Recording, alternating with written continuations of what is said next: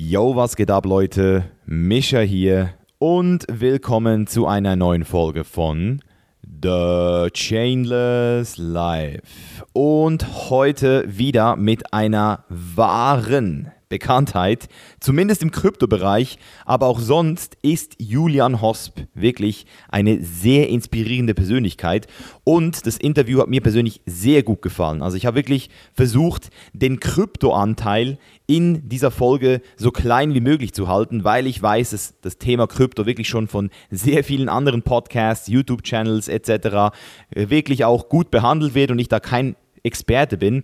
Aber wieso ich mich persönlich für Julian Hosp so sehr stark interessiere, ist, weil ich eben auch sehe, was dahinter steckt. Hinter dem Brand Julian Hosp steckt eben auch wirklich ein sehr, sehr, sehr smarter Geschäftsmann mit sehr geilen Praktiken, sehr geilen auch Ideen und Überzeugungen und in meinen Augen einfach auch eine Person, mit der man sich eben auch wirklich über solche Themen sehr gut unterhalten kann. Deswegen die Folge beinhaltet wirklich auch sehr viel Value für jeden einzelnen Zuhörer hier. Vor allem ums Thema Branding und auch natürlich über seinen persönlichen Weg die letzten Jahre mit Social Media reden wir heute im Detail. Deswegen Leute, let's go und viel Spaß mit der Folge. Yes, da sind wir und wir haben heute Julian Hosp zu Gast. Wow, wie geht's dir, Mann? Mischa, freut mich total, dass ich da dabei sein darf, dass wir mal quatschen. Wir kennen uns ja jetzt schon ein bisschen über Instagram und so weiter. Freue mich da ja. ein bisschen uns auszutauschen. Ja, schade, dass wir es nie live geschafft haben bisher. War ja ein paar Mal warst du ja schon on Tour. Ja, immer wenn ich in der Schweiz bin, bist du ja nicht dort und dann, äh, ja, genau, dann überschneiden wir uns nicht. Ja. Und jetzt bist du gerade in Singapur. Genau, bin jetzt wieder in ja. Singapur. Ich war jetzt ungewöhnlich, ich war jetzt fast sechs Wochen in Europa. Ähm, mhm. Hatte einfach so viele Termine und, und Sachen und äh, ja, wir stellen gerade für unsere neue Firma relativ viele Leute ein, aber die, das kann ich alles remote dabei machen und da brauche ich gar nicht in Singapur sein und äh, genau, deshalb. Okay, aber, aber Singapur ist trotzdem deine Homebase, würdest du das so bezeichnen? Ja, auf jeden Fall. Also seit dreieinhalb Jahren jetzt, genau, bin ich hier. Ich lieb's hier.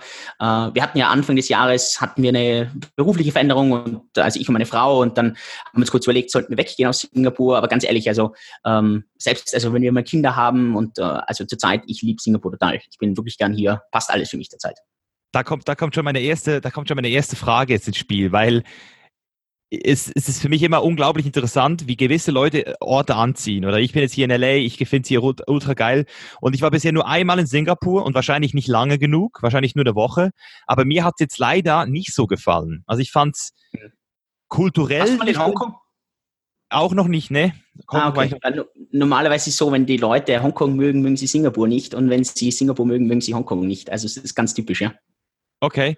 Also was, was gefällt dir an Singapur so? Das muss ich jetzt mal wissen. Also wenn du irgendwo, also ich habe in meinem Leben, ich habe in Österreich gelebt, ich habe in Amerika gelebt, ich habe in Hongkong gelebt und ich habe in Singapur gelebt. Also das waren bis jetzt so, wo ich wirklich, und mit Leben meine ich mindestens ein Jahr dort. Also ich glaube nicht, wenn du ein, zwei Monate irgendwo bist, dass du das irgendwie einschätzen kannst, aber ich würde mal sagen, wenn du mindestens ein Jahr irgendwo bist, kann man es einschätzen. Und ich glaube, das Wichtigste ist nicht so sehr, was gefällt dir, das Wichtigste ist, was gefällt dir nicht. Gibt es irgendwas, was dich wirklich so stört, dass es dich in den Wahnsinn treibt? Und das ist halt in den ganzen anderen Regionen war das für mich so. Und äh, bis jetzt war Singapur die einzige Region, wo ich jetzt da bin und sage, okay, es treibt mich nicht in den Wahnsinn. Es ist nichts, wo ich sage, hey, das, das stört mich total.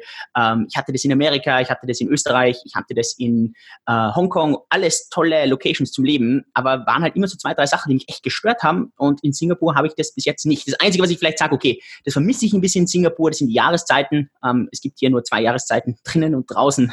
draußen hat es 30 Grad und feucht und das ganze ganze, das ganze Leben, äh, die, ganze, das ganze Jahr und drinnen ist halt ja Klima, klimatisiert, also 21 Grad und auskalt, ja. Mhm.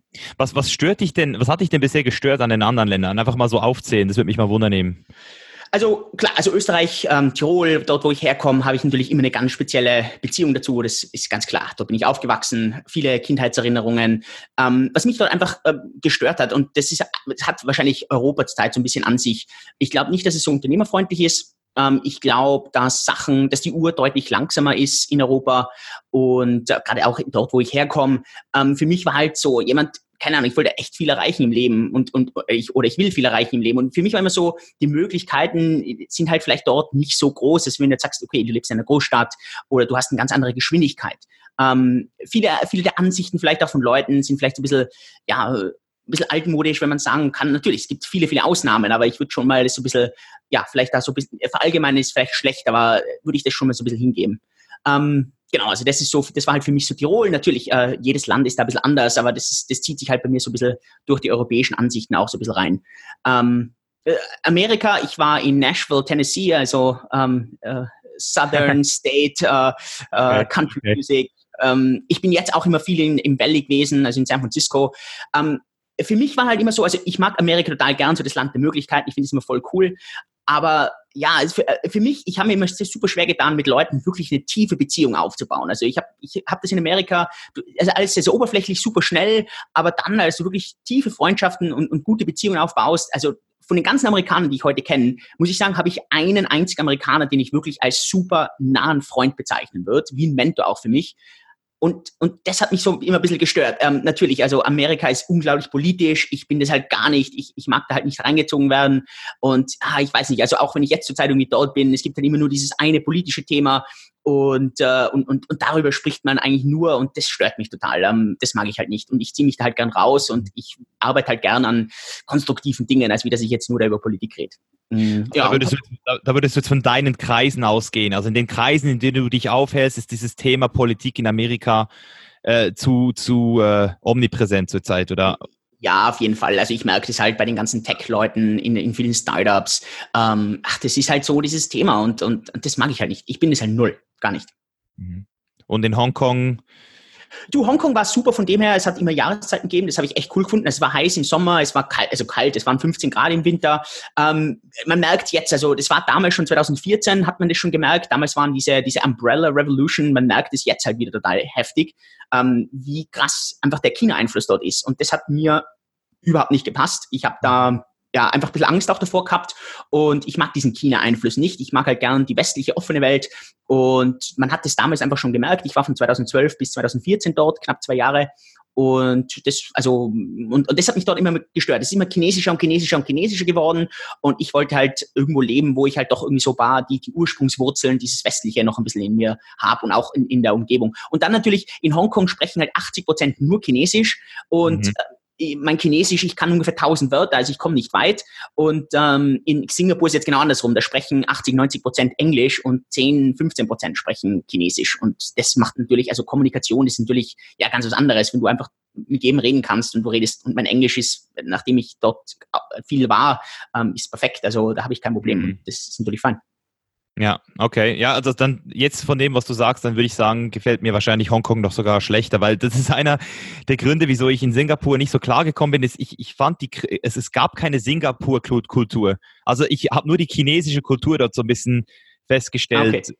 kennengelernt. Auch, auch vom Essen her, weil ich halt ein Foodie bin, hatte ich so das mhm. Gefühl, äh, äh sehr viel chinesisch angehaucht alles. Und einfach auch so ein also bisschen. Ich esse, ich esse, hier halt nur westlich. Also ich esse hier überhaupt, also ich esse fast nie asiatisch. Mag ich mhm. auch nicht unbedingt. Ich weiß, äh, viele Leute dann schimpfen und sagen, hey Julian, du musst ein bisschen mehr asiatisch. Aber für mich, also was ich halt an Singapur persönlich halt gern mag, ist eben diese Internationalität. Ähm, mhm. Ganz ehrlich, also ich liebe diese Offenheit. Ich mag das dass egal welche Rasse, welches Geschlecht, wie du ausschaust, ähm, also die, die da, da ist halt Singapur so wirklich unglaublich offen. Also ich meine, da, da clashen Kulturen aufeinander, Religionen und das, es gibt kein einziges Problem. Der Moslem sitzt neben dem Christen und neben dem Atheisten und es ist alles komplett egal. Und das ist und für mich soll es so sein. Und, und, und es versucht dir niemand seine Religion aufzudrücken. Ähm, das, und das mag ich. Also ich, ich, jeder darf denken und glauben, was er will. Ich mag halt nicht, wenn ich gezwungen werde, irgendwelche Sachen zu glauben, sondern ich will halt meine eigenen, eigenen Meinungen machen. Und äh, das, das, das gefällt mir. Das mhm. mag ich gerne. Ja. Aber ich verstehe total, wenn du sagst, also ich kenne das, Singapur ist seelenlos, das stimmt vielleicht. Also es ist unglaublich steril, es ist unglaublich mhm, ja. rein. Ähm, ja, genau. Mhm. Okay, jetzt, jetzt nimmt es mich gerade Wunder, ähm, weil wir, das wäre jetzt meine nächste Frage sowieso gewesen, du bist ja auch ähm, Arzt, also im, im Bereich Medizin und deswegen, du hast gerade gesagt, du isst nur westlich, wie, wie sieht denn so deine Ernährung aus und würdest du sagen, dass du als Arzt ähm, diese, dieses Wissen, das du damals gelernt hast, in, mit einbeziehst in deine Ernährung oder hast du das Gefühl, dass du das heute gar nicht mehr so anwendest? Also was hast du damals so gelernt in dieser, in dieser Zeit und wie, wie widerspiegelt sich das jetzt heute so in deinem Lifestyle wieder von dem, was du Also ja und nein. Also ähm, ich ernähre mich, also ich finde, ich ernähre mich sehr, sehr gesund. Ich für mich, ich ernähre mich sehr für mich geht's voll um Energie. Das heißt, ich brauche einfach maximale Energie und so ernähre ich mich. Und wenn ich sage, so ernähre ich mich, dann meine ich, dass ich das öfter tue als nicht. Also ich bin bei weitem nicht jemand, der perfekt sich ernährt. Ich schaffe das auch nicht sieben Tage die Woche. Aber wenn ich das fünf Tage die Woche schaffe, dann bin ich super, super happy. Und wenn ich ein, zwei Tage voll cheate, dann ist das völlig okay für mich. Also ich bin ja, ich muss ja nicht wie du, ähm, keine Ahnung, äh, den perfekten Body haben, sondern bei mir geht's ja um, um, um andere Sachen und das ist für mich dann auch wichtig. Ähm, ich lerne, äh, oder für mich aus der Medizin habe ich vor allem, glaube ich, mitgenommen, dass ich sehr ähm, ich bin sehr science-based. Ähm, ich, ich überlege mir, ich bin sehr studien-based. Das heißt, ich bin nicht jemand, der irgendwie, keine Ahnung, weil jemand äh, das behauptet oder jemand das sagt, dass ich sofort dann irgendwie auf das draufspringe, sondern ich bin schon jemand, der bei einer neuen Diät oder bei irgendeiner Diät, bei irgendeiner Ernährungsform, dass ich mir da gern die Studienlage anschaue und dass ich dann aber schon jemand bin, der hergeht und sagt, okay, auch wenn das jetzt vielleicht die Studienlage ist, jeder Mensch ist ein bisschen einzigartig, hm, vielleicht wirkt es bei mir einfach ein bisschen anders. Und bei mir wirkt es so. Ähm, ich bin jemand, ich ernähre mich schon seit langem, also glaube ich seit 2014, 2015, ich müsste jetzt schauen, äh, ziemlich ketogen. Ähm, ich bin, ich bin nicht, äh, ich bin kein Veganer. Ähm, ich bin aber jemand, der zum Beispiel sehr darauf achtet, ich esse wenig rotes Fleisch. Ich habe gemerkt, rotes Fleisch tut mir nicht so gut. Ich esse auch keine Milchprodukte. Ähm, ich esse ich esse sehr gerne Fisch, ich esse gerne Meeresfrüchte, da ist natürlich Asien super. Ähm, ja, genau. Und, und sonst, also Zucker, also esse ich, also reinen Zucker oder zuckerhaltige Lebensmittel esse ich praktisch gar nicht, außer ich schummel jetzt. Äh, aber sonst auch Kohlenhydrate, wenn es jetzt wirklich komplexe, ähm, gute Kohlenhydrate sind, gerade nach dem Trainieren oder, oder nach dem Sport, ich laufe recht viel, ich gehe auch immer noch ins Gym, dann mache ich das schon gern, aber es ist jetzt nicht irgendwie, dass ich, ähm, dass ich jetzt wirklich viel auf Kohlenhydrate bin. Und sonst halt viel Salate, ich esse wirklich viel, viel, viel Salat. Ähm, genau. Mhm, und das, das merkst du halt einfach, dass es auch energetisch so für dich durch den Tag eine gute, eine gute ausbalancierte Ernährung ist. Total. Also was ich auch schon seit langem mache, ist dieses Intermittent Fasting. Also das ist bei mir auch, glaube ich, 2014 oder 2015 habe ich mit dem angefangen. Und ich bin halt jemand, ich esse meistens so zwei größere Mahlzeiten am Tag. Meistens ja so um 11, 12 die erste und dann irgendwie um 16, 17 Uhr die zweite. Und ich esse halt kein frühes Frühstück, kein spätes Abendessen. Das tut mir persönlich, also mir persönlich tut es am, am, besten. Und das ist auch das, was ich ähm, immer versuche, auch irgendwie, keine Ahnung, Leuten auf solche Fragen irgendwie zu geben. Das funktioniert bei mir, bei jedem anderen funktioniert was anderes. Und, und, und ich glaube, das, das die ehrliche Reflexion ist einfach, was ist dein Maßstab? Ist dein Maßstab, dass du 6% Körperfett hast? Okay, dann ist das der Maßstab und du wirst mit 6% ganz anders funktionieren als wie mit 10% oder mit 12%.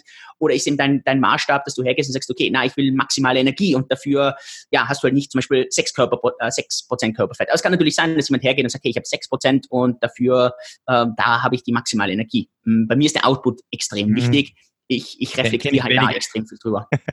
Kenne ja. ich wenige, die viel Energie mit 6% Körperfett haben. ja, ja, da hast du komplett recht. Also ich merke das jetzt auch bei mir. Ich bin momentan auch bei 15% Körperfett, äh, vielleicht sogar ein bisschen mehr und es, es, fühlt sich viel geiler an, oder? Du hast mehr Bock, du, du hast ja schlussendlich eben auch ein Energieüberschuss oder ein Energiedefizit, also Kaloriendefizit fühlt sich einfach nicht geil an über längere Zeit und wenn du dann noch mit einem tiefen Körperfett hast, dann, dann fühlt sich das sowieso doppelt, doppelt schlecht an. Das ist ja, äh, was ich halt immer wieder merke, ist, du bist dann auch im Survival-Modus. Das, das schätze ich ja. wieder ein bisschen. Also, dass ich, ähm, sobald ich so unter im einstelligen Bereich ankomme, dass ich dann auch weniger schlafen muss, also viel weniger Schlaf brauche. Und das ist auch der Grund, wieso ich viele Leute kenne, auch in, ähm, im Bereich eben von Leuten, die viel arbeiten, die dann eben genau deswegen auch fasten, um einfach dieses Verdauungssystem nicht zu stark ähm, zu belasten, was ja selbstverständlich auch Energie zieht, oder? Und du dadurch dann halt einfach auch ähm, durch den Tag weniger weniger schlapp bist. Also wenn du dir am Mittag genau. halt einen riesen, einen riesen, riesen Bowl mit Reis oder Pasta reinziehst, dann bist du halt einfach schlapp. Auf jeden Fall. Ja. Ja, ist gut. Das heißt bei dir sehr, sehr auf Lifestyle bezogen. Das finde ich, finde ich auf jeden Fall interessant. ja, genau. Also für mich ist das halt das, das also für mich ist der, der Maßstab, ich glaube, man muss immer alles messen, oder? Und ich ja. bin halt jemand, der sagt, ich will reflektieren, wie gut geht's mir mit der Energie, wie, also Schlaf, ich brauche viel Schlaf. Ich bin jemand, ich brauche meine sieben bis acht Stunden Schlaf. Also ich bin jetzt nicht mhm. jemand, der mit fünf oder sechs auskommt. Aber, ähm, ja, aber, aber dafür bin ich halt, keine Ahnung, da voll, ja, bin ich voll fit mhm. unterwegs. Mhm. Cool. So, was mich jetzt eben interessieren würde, weil ich habe mich, hab mich natürlich wieder wie immer so ein bisschen auch ähm, auf deiner Webseite ich mich umgeschaut und da fand ich diese, diese, ich, also im Allgemeinen fand ich es interessant, dass du eigentlich äh, Medis, also einfach normaler Arzt? Oder gab es da noch eine spezielle Ausrichtung, die du da gemacht hast? Oder hast du diese zehn Jahre, waren das, glaube ich?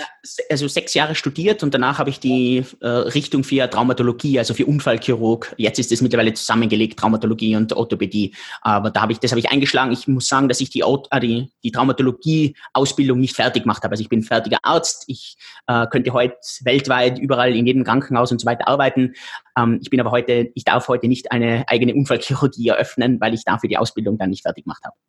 Okay, und das würde mich jetzt interessieren, wie, also was war da so der Punkt, wo du gemerkt hast, ich will das nicht mehr?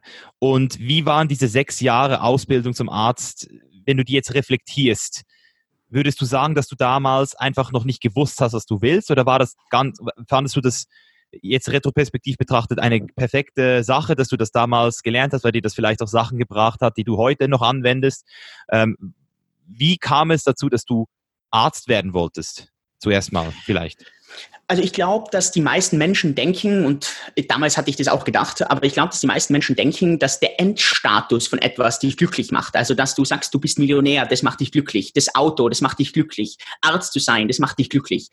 Wenn man dann aber ganz, ganz ehrlich ist, ist eigentlich der Weg dorthin, also die, der innere Kampf, das Lernen, das Besserwerden, dass das ist eigentlich ist, was Leute wirklich glücklich macht. Und deswegen ist auch so, dass jemand, der die Million im Lotto gewinnt, nicht glücklich äh, dann wirklich wird, sondern meistens sogar die Million noch komplett verliert.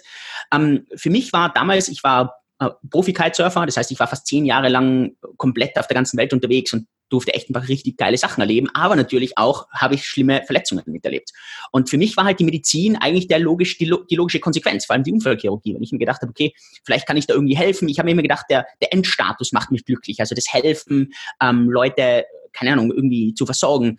Und was mich, und mich, das Studium, ich würde das Medizinstudium sofort wieder machen. Und das war bei mir in einer Zeit, was wirklich heftig war. Ich war als Kitesurfer unterwegs. Ich musste meine drei Monate jedes Jahr im Krankenhaus abarbeiten. Das heißt, ich war immer in Innsbruck, musste Sachen abarbeiten, war in den ganzen Praktika drinnen, war beim Präparierkurs und so weiter. Und, und gleichzeitig musste ich mich aber immer vorbereiten für die Kitesurf-Saison. Das heißt, teilweise war es ja wirklich, ich war in Venezuela, musste heimfliegen für eine Prüfung oder für eine praktische Arbeit, war dann irgendwie zehn Tage zu Hause und danach gleich den nächsten Wettkampf. Also das war also das war unglaublich aufwendig und äh, aber das, ich würde sofort wieder machen, am Strand zu lernen, während die anderen irgendwie ausgegangen sind und ich habe dann irgendwie Pathologie gelernt oder Dermatologie.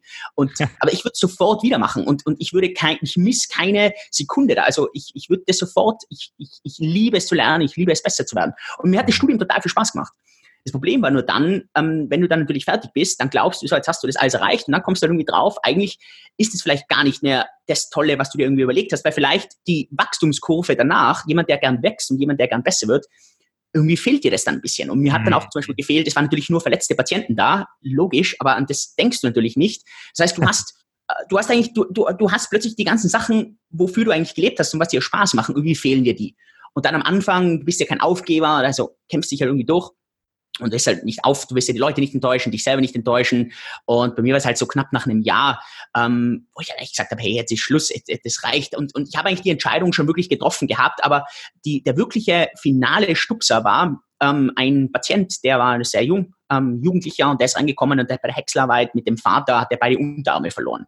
Und der ist halt frisch reingekommen und das ist natürlich unglaublich krass. Aber das, es war, also ich habe viele krasse Verletzungen erlebt. Also viele Sportverletzungen, Autounfälle. Also das, es war jetzt nicht, dass ich sage, wow, der, der, die Verletzung, auch wenn es jetzt heftig war, aber ist jetzt natürlich, als Arzt, du siehst viele, viele schlimme Sachen. Aber das Besondere bei dem war, und, und ich gehe davon aus, dass ich mir viel davon einbilde, und das ist auch absolut okay, weil für mich ist es wahr, ich war dann in der Aufwachstation nach der Operation und ich bin da mit diesem Patienten und der Patient wacht irgendwie ganz kurz auf und irgendwie habe ich diese voll eigenartige Connection zu diesem Patienten. Und ich, ich merke das jetzt immer noch, das, das ist ganz eigenartiges Gefühl für mich heute. Und es war in dem Moment irgendwie so diese Reue, diese absolute Reue, dass das ganze Leben, ohne dass du jetzt irgendwie was dafür können hast du, natürlich, du kannst immer irgendwie was ändern, aber plötzlich ist das ganze Leben komplett anders und, und voll unvorhergesehen und irgendwie nicht so, wie du dir das vorstellst und wie die Leute ins Bett gehen und sich denken, oh, die nächsten 50 Jahre werden, keine Ahnung wie und plötzlich ändert sich das alles. Und das, ich bin an dem Abend, das war natürlich eben alles eine Verkettung an Zufällen, aber das, das spielt dann alles zusammen. Ich war am Abend zu meinem allerersten Urlaub wieder seit langem gebucht und zwar nach Peru zum Wellenreiten mit einem Freund und ich fliege diesen Flug und äh, ich fliege halt da von München nach Sao Paulo und dann weiter nach Lima und ich sitze in diesem Flug und diese 12, 13 Stunden, die nagen so an mir und die haben mir halt, die haben mich dann dazu bewegt sich eigentlich die Entscheidung, die ich davor eigentlich schon getroffen habe. Und das wusste ich, aber ich habe sie dann einfach nochmal rational untermauert. Ich habe eine Plus-Minus-Liste gemacht, also ganz typisch, was sind Sachen, die toll sind am Arztberuf, was sind Sachen, die ich eigentlich irgendwie voll vermisse. Und ja, ich bin dann in Lima angekommen, habe dann zu meinen Kollegen dort gesagt, hey, Alter, hör zu, ich, äh, du glaubst, ich bin jetzt, ich bin jetzt hier 15 Stunden am Ende hergeflogen, aber das mache ich eigentlich nur, weil ich jetzt sofort wieder zurück muss. Ich fliege jetzt wieder sofort heim und muss ins Krankenhaus und ich kündige. Und er hat jetzt gemeint, ich verarsche ihn, aber ich habe gewusst, wenn ich jetzt mit ihm da zehn Tage Wellenreiten gehe, dann denke ich danach wieder über 300.000 andere Sachen nach und danach setze ich das nicht um. Und dann habe ich halt, bin ich heimgeflogen, bin ins Krankenhaus, habe gekündigt, ähm, war 300.000 Mal heftiger, als ich mir das irgendwie vorgestellt habe. Danach da, der, auch der Backlash dann von Freunden, Familie, die einfach alle meinen, du spinnst, du kannst doch sowas nicht aufgeben. Aber für mich, das war einfach so klar, dass wenn ich das jetzt nicht mache, zurück zu Arzt. Ich kann immer zurück als Arzt. Also ganz ehrlich, Ärzte, mhm. also ich glaube, dass Ärzte werden auch irgendwann mehr ein bisschen ersetzt durch AI, aber bis das mal passiert, das dauert noch ein bisschen. Und äh, also für mich, ich hatte nur Möglichkeiten und relativ weniges Risiko, so habe ich es zumindest gesehen. Krass. Jetzt, jetzt, jetzt nimmt mich gerade Wunder als kleine Zwischenfrage, weil du jetzt gerade gesagt hast, du hast die Entscheidung dann schlussendlich rational getroffen. Glaubst du, es gibt rationale Entscheidungen? Als philosophische Frage jetzt. glaube ich, glaube ich nicht. Also ich glaube, dass alle Entscheidungen wirklich aus den Emotionen rauskommen oder auch aus vom Bauchgefühl. Aber ich glaube halt, ich bin halt ein Mensch, der sehr, ich bin sehr rational denkender Mensch, sehr logisch denkender Mensch. Und für mich, ich brauche die rationalen, logischen Gründe, dass ich danach auch das Ganze nicht in Zweifel stelle. Also dass ich heute nicht da sitze und sage, oh scheiße, vielleicht war das die falsche Entscheidung. Aber, das, das, aber die Entscheidung, deswegen habe ich das auch gesagt, die Entscheidung habe ich davor schon getroffen. Und ich glaube, dass, dass das jeder Mensch so macht. Mhm, genau, das denke ich auch. Es ist einfach die Frage, wie du dir das gute Gefühl schlussendlich gibst, oder? Ganz genau, ja, genau. Vollkommen. Ja. Da gibt es Leute, ja. die brauchen es nicht, aber ich brauche das, weil sonst äh, zweifle ich halt danach an mir selbst. Und so habe ich, auch wenn es danach echt teilweise voll scheiße lief und, und einfach alles nie so, wie man sich irgendwie erträumt, aber da hat man nicht diese Selbstzweifel oder zumindest weniger. Und, und, und bist du denn ein Typ, der danach, wenn du jetzt diesen Backlash von deiner Verwandtschaft oder von deinen Freunden kriegst, bist du dann der Typ, der durch diese Entscheidung so empowered ist, weil du die, sie so gut überlegt hast, dass du dann den Leuten auch gegenüber trittst und sagst, schau mal, aus diesen und diesen und diesen Gründen habe ich es gemacht, dass du sie sozusagen versuchst zu überzeugen, weil du so ein Selbstvertrauen in dich selbst hast, dass du weißt, du hast die richtige Entscheidung getroffen oder, oder, oder kümmert dich gar nicht, was andere sagen und du versuchst es eher zu ignorieren? Oder hast du manchmal dann auch so ein Gefühl, dass es eher so, dass du dich da was, was verteidigst, also statt, statt in Angriff zu gehen und sagen, schau mal Leute, aus diesem und diesem Grund, ich mache jetzt noch was viel krasseres, dass sie dann am Schluss sagen, wow, Julian, so habe ich es noch gar nicht gesehen. Oder gehst du mit der Erwartungshaltung rein, möglichst defensiv denen zu erklären, wie es läuft, also was hast du da so für ein Mindset im Allgemeinen, wenn es darum geht, deine Entscheidungen jemanden näher zu bringen? Also ich glaube, dass mein natürliches Wesen ist, dass ich dann in die Verteidigungshaltung gehe und ich glaube, dass mein natürliches Wesen wäre, ähm, da auch viel zu viel nachzudenken. Ähm, einfach weil ich glaube schon ein Mensch bin, der versucht, es anderen Leuten recht zu machen, der versucht, irgendwie reinzupassen, der irgendwie nicht anecken will. Ähm, ich glaube aber einfach, dass ich voll gelernt habe und das merkt man einfach in meinem Leben, dass wenn man irgendwie Sachen erreichen will, die halt andere nicht erreichen, dann eckt man von alleine an. Und ich habe halt, mhm. also manchmal schaffe ich es, manchmal schaffe ich es nicht, aber ich sehe das dann für mich immer als Motivation. Also ich bin vielleicht nicht so krass, der dann hergeht und sagt, äh, bitte sagen mir die ganzen negativen Sachen, weil dann beweise ich noch umso mehr Leuten. Also auf dem Level bin ich sicher nicht. Aber ich bin sicher jemand, der das vielleicht still und heimlich sich voll als Motivation sucht und dann sagt, hey, dir beweise ich's, aber ich brauche das dir nicht auf die Nase zu binden. Ähm, was ich schon heute auch immer noch mache, ist, wenn ich irgendwie weiß, okay, jetzt habe ich echt gute Ziele, dann gehe ich auch einfach mal auf Social Media, poste es, dann mache ich mit Absicht, wo dann Leute sagen, hey, schaffst du nie und das ist dann für mich schon ein bisschen die Motivation. Ähm, ich glaube aber nicht, dass das bei mir natürlich irgendwie da ist. Ich kenne Menschen, die haben das echt voll natürlich. Ich habe das nicht. Ich muss das, äh, ich muss mich immer wieder dran erinnern. Ich muss da, ich, ich darf diese, also ich darf da auf keinen Fall Selbstzweifel aufkommen lassen, wenn dann irgendwie, keine Ahnung, das falsche Kommentar reinkommt oder irgendwie was kommt, das mich sonst nicht zum Nachdenken bringt. Da muss ich einfach proaktiv immer dran denken und bewusst sein, ähm, dass, dass ich da halt, ja, dass ich irgendwie mich nicht äh, rücksetzen lassen darf. Mhm. Mhm, okay. Wie, wie, wie spielt denn dieser, diese zehn Jahre Kitesurfing da noch mit ein? Weil das schreibst du ja auch, dass da auf jeden Fall auch Learnings äh, entstanden sind, die, die, die du ja auch weitergibst den Leuten.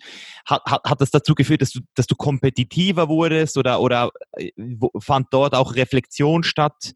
Weil ich, ich stelle mir halt Kitesurfen so als, als einen ultra geilen, also ich, ich habe schon ein paar Mal darüber nachgedacht, auch mal Kitesurfen zu machen, aber wenn du es halt auf kompetitivem Level machst, ist ja auch wieder eine Ganz sehr anders ego-getriebene Sache, weil du halt auch wieder gewinnen willst. Deswegen würde, würde ich mich einfach wundern, wie es dazu kam, was so deine Learnings waren und wie es dann vielleicht auch ähm, langsam so gefadet ist.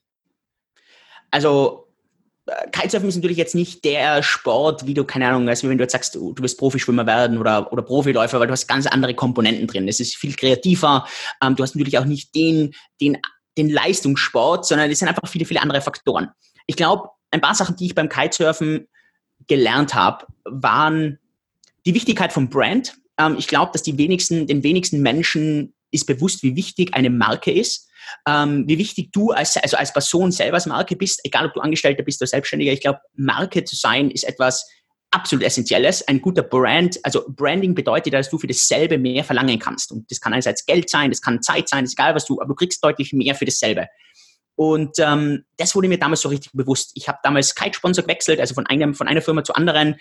Und da habe ich jetzt einfach gemerkt, wie wichtig dieser Brand war. Und, und seitdem fokussiere ich mich bei mir sehr, sehr, sehr auf den Brandaufbau. Das, das Brand ist einfach so wichtig und ich glaube, dass den wenigsten Menschen es heute irgendwie bewusst ist, wie wichtig Brand ist, weil die alle sagen, ja, ich bin eh nur Angestellter, das ist total egal. Ein, ein Angestellter mit einer starken Brand äh, hat, er bekommt deutlich mehr. Äh, und wiederum, das ist durch die Bank, egal ob es darum geht, dass du Beziehungen hast, dass du Geld hast, dass du Zeit hast, Gesundheit. Also ich gehe davon aus, ähm, du hast, kannst aber für dasselbe deutlich mehr bekommen. Und das habe ich damals wirklich verstanden. Und das Zweite war, dass du immer mehr bekommst, wenn du irgendwie die Incentives alignst. Und was ich damit meine war, meine ganzen Kitesurf-Kollegen, die haben halt sich irgendwie 5000 Euro im Monat Fixgehalt plus Reisekosten auszahlen lassen. Das heißt 60.000 Euro im Jahr netto plus Reisekosten. Das klingt natürlich voll geil und das ist super. Und die meisten Kitesurfer wollten das irgendwie haben. Ähm, plus halt dann haben sie die ganzen Gewinnprovisionen bei den Wettkämpfen und so gehabt. Und ich habe zu, meinem, zu meiner zweiten Kite-Firma dann gesagt, ähm, lass uns das anders machen beteilige mich an den Provisionen, die du bekommst bei den ganzen Kite-Verkäufen und lass uns das irgendwie tracken und lass uns das irgendwie anschauen. Und das war damals komplett neu in der Kitesurf-Branche. Heute über Affiliate-Marketing und heute über, über Provisionsbeteiligungen ist es etwas gang und gäbe. Aber das ist, wir reden da von 2004, also das ist wirklich schon relativ lange her, also 15 Jahre jetzt her. Und äh, das war halt relativ neu. Und meine Kite-Firma die war da sofort dabei, weil die hat sich gedacht, boah krass, da müssen wir jetzt dem Julian keine 5000 Euro netto im Monat zahlen, sondern ähm, der kriegt irgendwie 1000 Euro plus Reisekosten plus seine Gewinne, also wenn er irgendwo gewinnt. Und mhm. der Rest sind einfach nur Kite-Provisionen. Und das haben die halt total unterschätzt, dass ich, wenn ich eben auf alles, also wenn ich die Incentives allein, also wenn ich ihnen helfe, wenn ich dem Kunden helfe, wenn ich allen helfe, dass ich deutlich mehr bekomme. Und ich habe halt deutlich mehr verdient als alle anderen. Und der Grund war halt einfach, weil ich verstanden habe, du musst den Leuten die Incentives, wenn die allein sind, das ist so machtvoll. Und das versuche ich halt heute immer. Ich versuche immer zu überlegen, okay, die Partner, wie kann ich bei denen die Incentives alleinen? Wie kann ich meine Incentives alleinen vom Kunden? Und wenn du da irgendwie dieses Optimum erwischst, und das, das Optimum zu erwischen ist natürlich schwer, aber wenn du das mhm. schaffst, dann am Ende hast du am meisten und, und alle anderen hoffentlich auch am meisten. Und das ist, und ich glaube, das ist ganz, ganz, ganz oft unterschätzt wird. Love it. Richtig, richtig geile Learnings. Also das erste hat mich sowieso total ähm, überzeugt. Also würde ich jetzt gerne nochmal einhaken, aber auch das zweite nochmal. Also das ist ja genau das Ding. Du, du musst ja immer ein Win-Win schaffen für alle.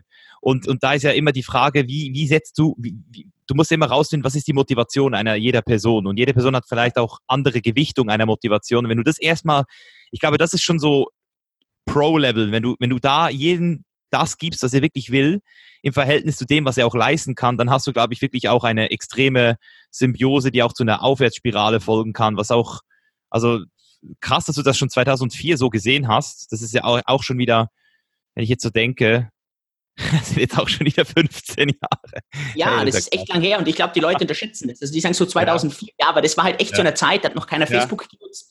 Affiliate Marketing gab es nicht. Das heißt, das war alles, das war halt damals alles recht neu. Und äh, ich habe das damals, ich muss auch sagen, also ich habe das von einem Mentor von mir damals gelernt, den ich halt durch Zufall mal getroffen habe und der hat zu mir gesagt, Julian, ähm, bei uns in der Firma, die ganzen Verkäufer ähm, kriegen äh, eine Abschlussprovision. Ich gesagt, ja, ich bin ja kein Verkäufer. Und er hat gesagt, das ist das Problem. Du siehst dich nicht als Verkäufer. Und das ist das riesengroße Problem. Du musst dich als Verkäufer sehen. Du bist Verkäufer für irgendetwas bei dir in der Firma.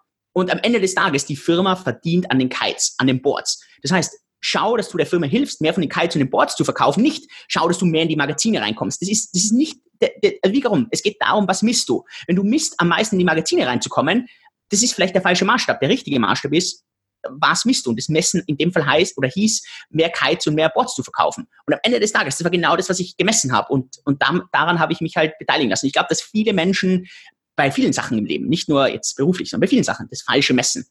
Und mhm. warum? Weil sie, weil sie glauben, dass sie das Ego brauchen. Äh, sie glauben, dass das genau das ist, was, was sie, weil sie sich irgendwie einbilden. Ähm, und dann arbeiten sie auf die falschen Dinge hin. Ich glaube, äh, die Frage, was muss ich denn hier messen? Also um was geht's denn wirklich? Was ist wirklich das Wichtige? Ich glaube, dass vielen Menschen dessen nicht so ganz bewusst ist. Also es ist sehr gut, dass du das sagst. Also ich sehe das immer wieder, wenn, wenn ich, ähm, weil ich ja auch sehr viel hinter den Kulissen mit Influencern zu tun habe, ähm, auch gewisse Leute positioniert, positioniert habe in der Vergangenheit und auch im Allgemeinen auch so ein bisschen über die äh, Income-Streams ähm, kenne und auch die ganzen Wege. Und das ist wirklich krass. Es gibt Influencer, die haben also keine 5000 Subscribers, aber verdienen zehnmal so viel wie mhm. irgendwelche YouTuber, zum Teil mit, mit Hunderttausenden von Followern, aber einfach nicht wissen, wie sie ihre Reichweite monetarisieren, zwar gute Klicks ziehen, aber, aber halt alles andere auf der Strecke lassen. Das ist halt schon, von außen sieht es dann halt aus wie, ja, was ist jetzt das für ein Typ? Was macht denn der jetzt hier mit seinem kleinen Kanal? Aber wenn du halt eine Nische findest und du der Beste in deiner Nische bist und umso nichier du bist heutzutage, weil wir auch so ein Überangebot von Content haben, oder? Das ist ja auch das, was du, glaube ich, ich glaube, das ist das, was auch du wirklich verstanden hast. Du bist, man könnte ja verlockt sein von dieser Szene, wo du dich jetzt befindest, Krypto, da kann man ja sehr schnell auch wieder in verschiedenste Bereiche abschweifen. Ich habe es auch gesehen bei Leuten, die bei Krypto angefangen haben und sich jetzt auch wieder in andere Bereiche entwickelt haben. Und du bist einfach bei Krypto geblieben. Du hast einfach Krypto, Krypto, Krypto, Krypto. Und deswegen bist du jetzt, glaube ich, auch so eine Autorität geworden. Und deswegen, das finde ich auf jeden Fall schon mal sehr, sehr, sehr geil. Aber ich muss jetzt trotzdem nochmal zurückkommen zu diesem Branding-Punkt, weil das hat mich jetzt nochmal extrem ähm, auch, auch geflasht, weil ich sehe mich selbst ja auch schon lange als Brand.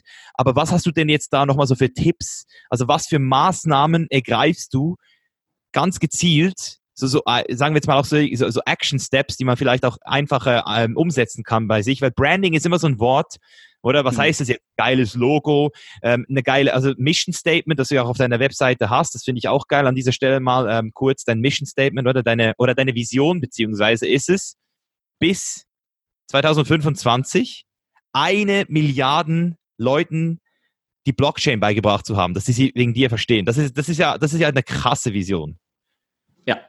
Ja. Also ich glaube, äh, wenn man statt Brand das Wort Ruf nimmt, also welchen Ruf hat jemand, dann tut man sich schon mal deutlich leichter.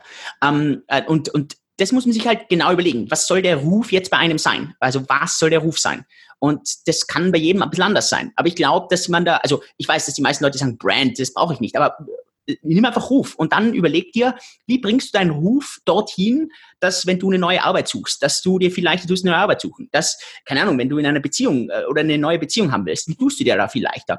Also dieses, dieses Rufthema. Und der eine sagt, hey, ich mache das hauptsächlich über Social Media, der andere sagt, na, Social Media mache ich eigentlich gar nicht. Ich, bei mir reicht es, dass ich das bei mir im Umfeld mache, irgendwie über das Network, dass ich da hergehe und sage, äh, keine Ahnung, ich schaffe das, ich, ich gehe zu irgendwelchen Veranstaltungen, treffe mich dort mit Leuten, stelle mich vor, ich bin da viel besser als wie in dem Online-Bereich. Ich glaube, es gibt kein kein Pauschalkonzept. Also ähm, manche, also das kleine Café, das was noch nie in seinem Leben irgendwie äh, richtig viel Online-Marketing gemacht hat, aber jeder kennt's, weil es halt irgendwie so diese Mund-zu-Mund-Propaganda hat. Und ja, hey, wenn du mal in LA bist, musst du zu diesem Café gehen. Aber online, das, das findest du nicht. Sondern es ist also die, und, und die, die schaffen es offensichtlich. Und ich glaube, dass das jeder schafft. Ich glaube, der, der, der Punkt ist wieder, du musst dich darauf fokussieren. Wenn du nicht in der Früh aufstehst, sagst, hey, ich muss an meiner, meinem Beruf arbeiten oder meiner Brand arbeiten, wenn du so nicht in der Früh aufstehst, wirst du es nicht machen. Von alleine passiert gar nichts. Das heißt, äh, oder Unkraut wächst. Also, aber das, die, die schönen Blumen wachsen nicht von alleine.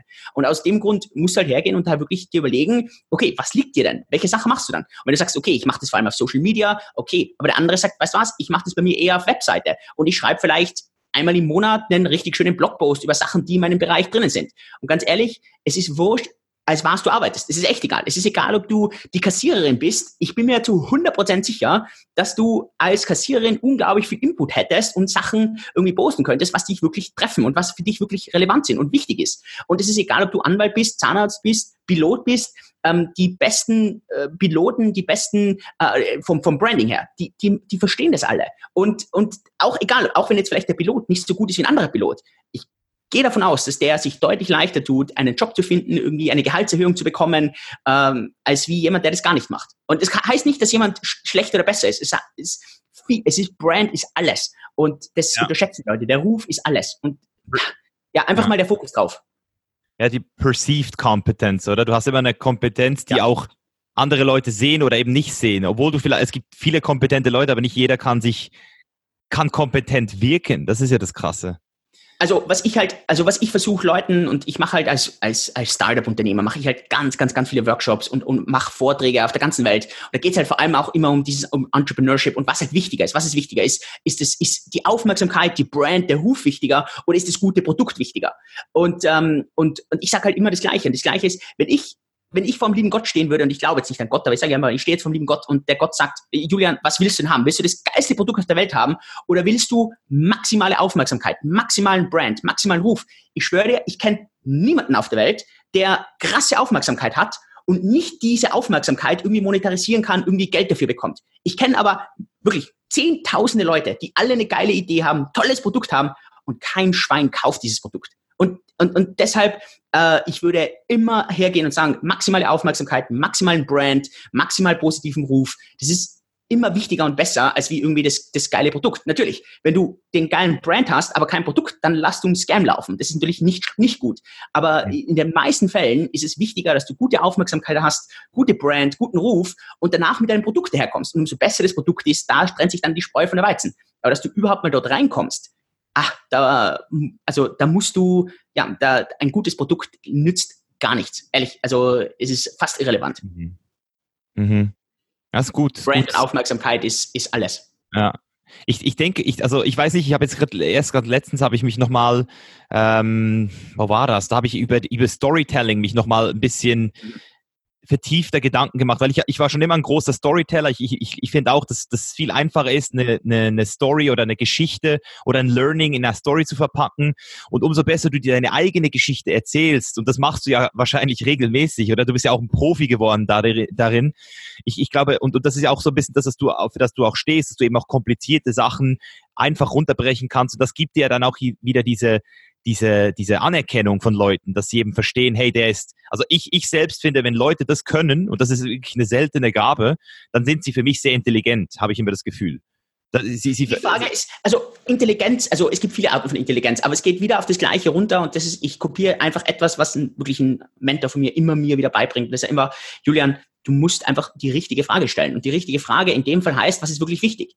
Nicht, was ist scheinbar wichtig, sondern was ist wirklich wichtig. Und wenn ich, egal zu welchem Konzept ich komme, also was will ich messen? Und das ist einfach die, die simpelste Frage, die ich, die ich mir überlege. Ähm, ich habe das allererste Mal, bin ich da ein bisschen draufgestoßen, als ich damals im Präparierkurs war. Ich, hab, ich war dann Tutor, weil ich mir gedacht habe, wie kann ich Medizin besser lernen? Also wiederum die Frage zu stellen, was ist wirklich wichtig? Und was wirklich wichtig war, war, die Sachen zu verstehen. Nicht, dass ich in die Vorlesungen reingehe und dort sinnlos Zeit verschwende, sondern was ist wirklich wichtig? Und was wirklich wichtig war, dieses Thema zu verstehen. Weil klar, der, der Test ist zwar auch wichtig, aber was wirklich wichtig ist, das Thema zu verstehen. Das, ein Test kann es oft gar nicht bewerten. Und dann habe ich mir gedacht, okay, wie kann ich das am besten lernen? Na, ganz einfach, indem ich zum Lehrer werde. Und dann war ich Tutor. Und als Tutor überlegst du immer, so du stehst jetzt da vor der Leiche und die Leute, keine Ahnung, typische Fragen sind immer Ursprung, Ansatz von Muskel, äh, nervale Innovation. Also äh, wie, durch welchen Nerv wird das Ganze, ähm, wird der Muskel sozusagen äh, gereizt. Und ja. Ja, genau. Und, äh, und, und, und, und, diese Sachen, und du musst dir mal überlegen, okay, was ist jetzt wirklich wichtig? Was ist wirklich relevant? Und, und diese Sachen, und, und die meisten anderen Tutoren haben halt die Leute irgendwas gelehrt und immer irgendwie gesagt, hey, da die Leiche und dies und das und das. Das ist alles irrelevant. Das sind Sachen, die kann ich alle in dem Buch irgendwie nachschauen. Viel, viel, viel relevanter sind klinische Zusammenhänge. Wenn der Patient reinkommt und keine Ahnung was, die Arme stehen, der Arme dreht sich immer nach rechts draußen welche Muskeln könnten betroffen sein, welcher Nerv könnte betroffen sein. Das sind viel relevantere Fragen, als wie das mir jetzt jemand runterbetet. Aha, das ist der Ursprung, das ist der Ansatz. Das ist nicht relevant. Das kann ich überall nachschauen. Das, und, und das ist ja nicht das, was ich jetzt wirklich wissen muss. Und, und, und daher und, und bin ich immer hergegangen und, und als Tutor und ich war immer der beste Tutor, äh, wurde immer ausgezeichnet. Und, und da habe ich das wirklich gelernt, diese Frage zu stellen, was ist wirklich wichtig? Und, und, mhm. und ich glaube, viel zu wenig Menschen stellen sich diese Frage. Wenn ich, wenn ich ein komplexes Konzept nur auf eine einzige simple Annahme runterbrechen müsste, was wär's? Mhm. Und ich mache das bei Blockchain, ich mache das bei Kryptowährungen. Ich, ich habe ein Kitesurf-Buch geschrieben, das ist das meistverkaufteste Kitesurf-Buch, das nennt sich Kite Trictionary. Und da habe ich immer bei jedem einzelnen Trick, wir haben da praktisch jeden Trick drin, das sind glaube ich 300 oder 400 Tricks drinnen. Und bei jedem Trick ist ein Punkt drin, der nennt sich Knackpunkt. Und da geht es im Prinzip darum, an was scheitern die meisten Tricks? An was liegt es? Und das sind oft so simple Sachen wie Kopfrotation. Wenn dein Kopf nicht richtig rotiert, dann ist deine Rückwärtsrolle eben nicht korrekt und dann geht's nicht. Und das sind die absolut essentiellen Dinge. Und ich glaube, dass die meisten Menschen sich das bei sich nicht überlegen. Weil, weil sie die falschen Sachen messen oder weil sie, weil sie sich mal gar nicht überlegen, was ist denn wirklich relevant. Das heißt, bei Branding, um jetzt mal diese Aufgabe versuchen zu lösen, würde ich jetzt sagen, ist das Wichtigste, die wichtigste Frage ist, wie denken Menschen? Oder was, was, was, also wie, wie denken Menschen oder wie, wie, wie, wie empfangen die Informationen? Anhand von was? Welche Faktoren machen abhängig, ob die jetzt dich als kompetent empfinden oder nicht oder, oder deine Marke genau. geil finden? Oder was, was ist da der ausschlaggebende Punkt? Also ich würde ich würd den ausschlaggebenden Punkt individualisieren. Also ich glaube nicht, dass es einen generellen Punkt gibt, weil Branding kann unglaublich viel an, im Endresultat bedeuten. Ich glaube nicht, dass es bei Branding darum geht, dass dich die meisten Leute kennen. Das ist, glaube ich, nicht unbedingt das Relevanteste, sondern ich glaube, dass das halt davon hängt, abhängt, was du wirklich willst. Also wenn ich jetzt zum Beispiel hergehe und sage, was, ich will an mein Branding denken. Mein Branding geht vor allem darum, dass so viele Leute wie möglich mich als Experten im Blockchain-Kryptobereich sehen.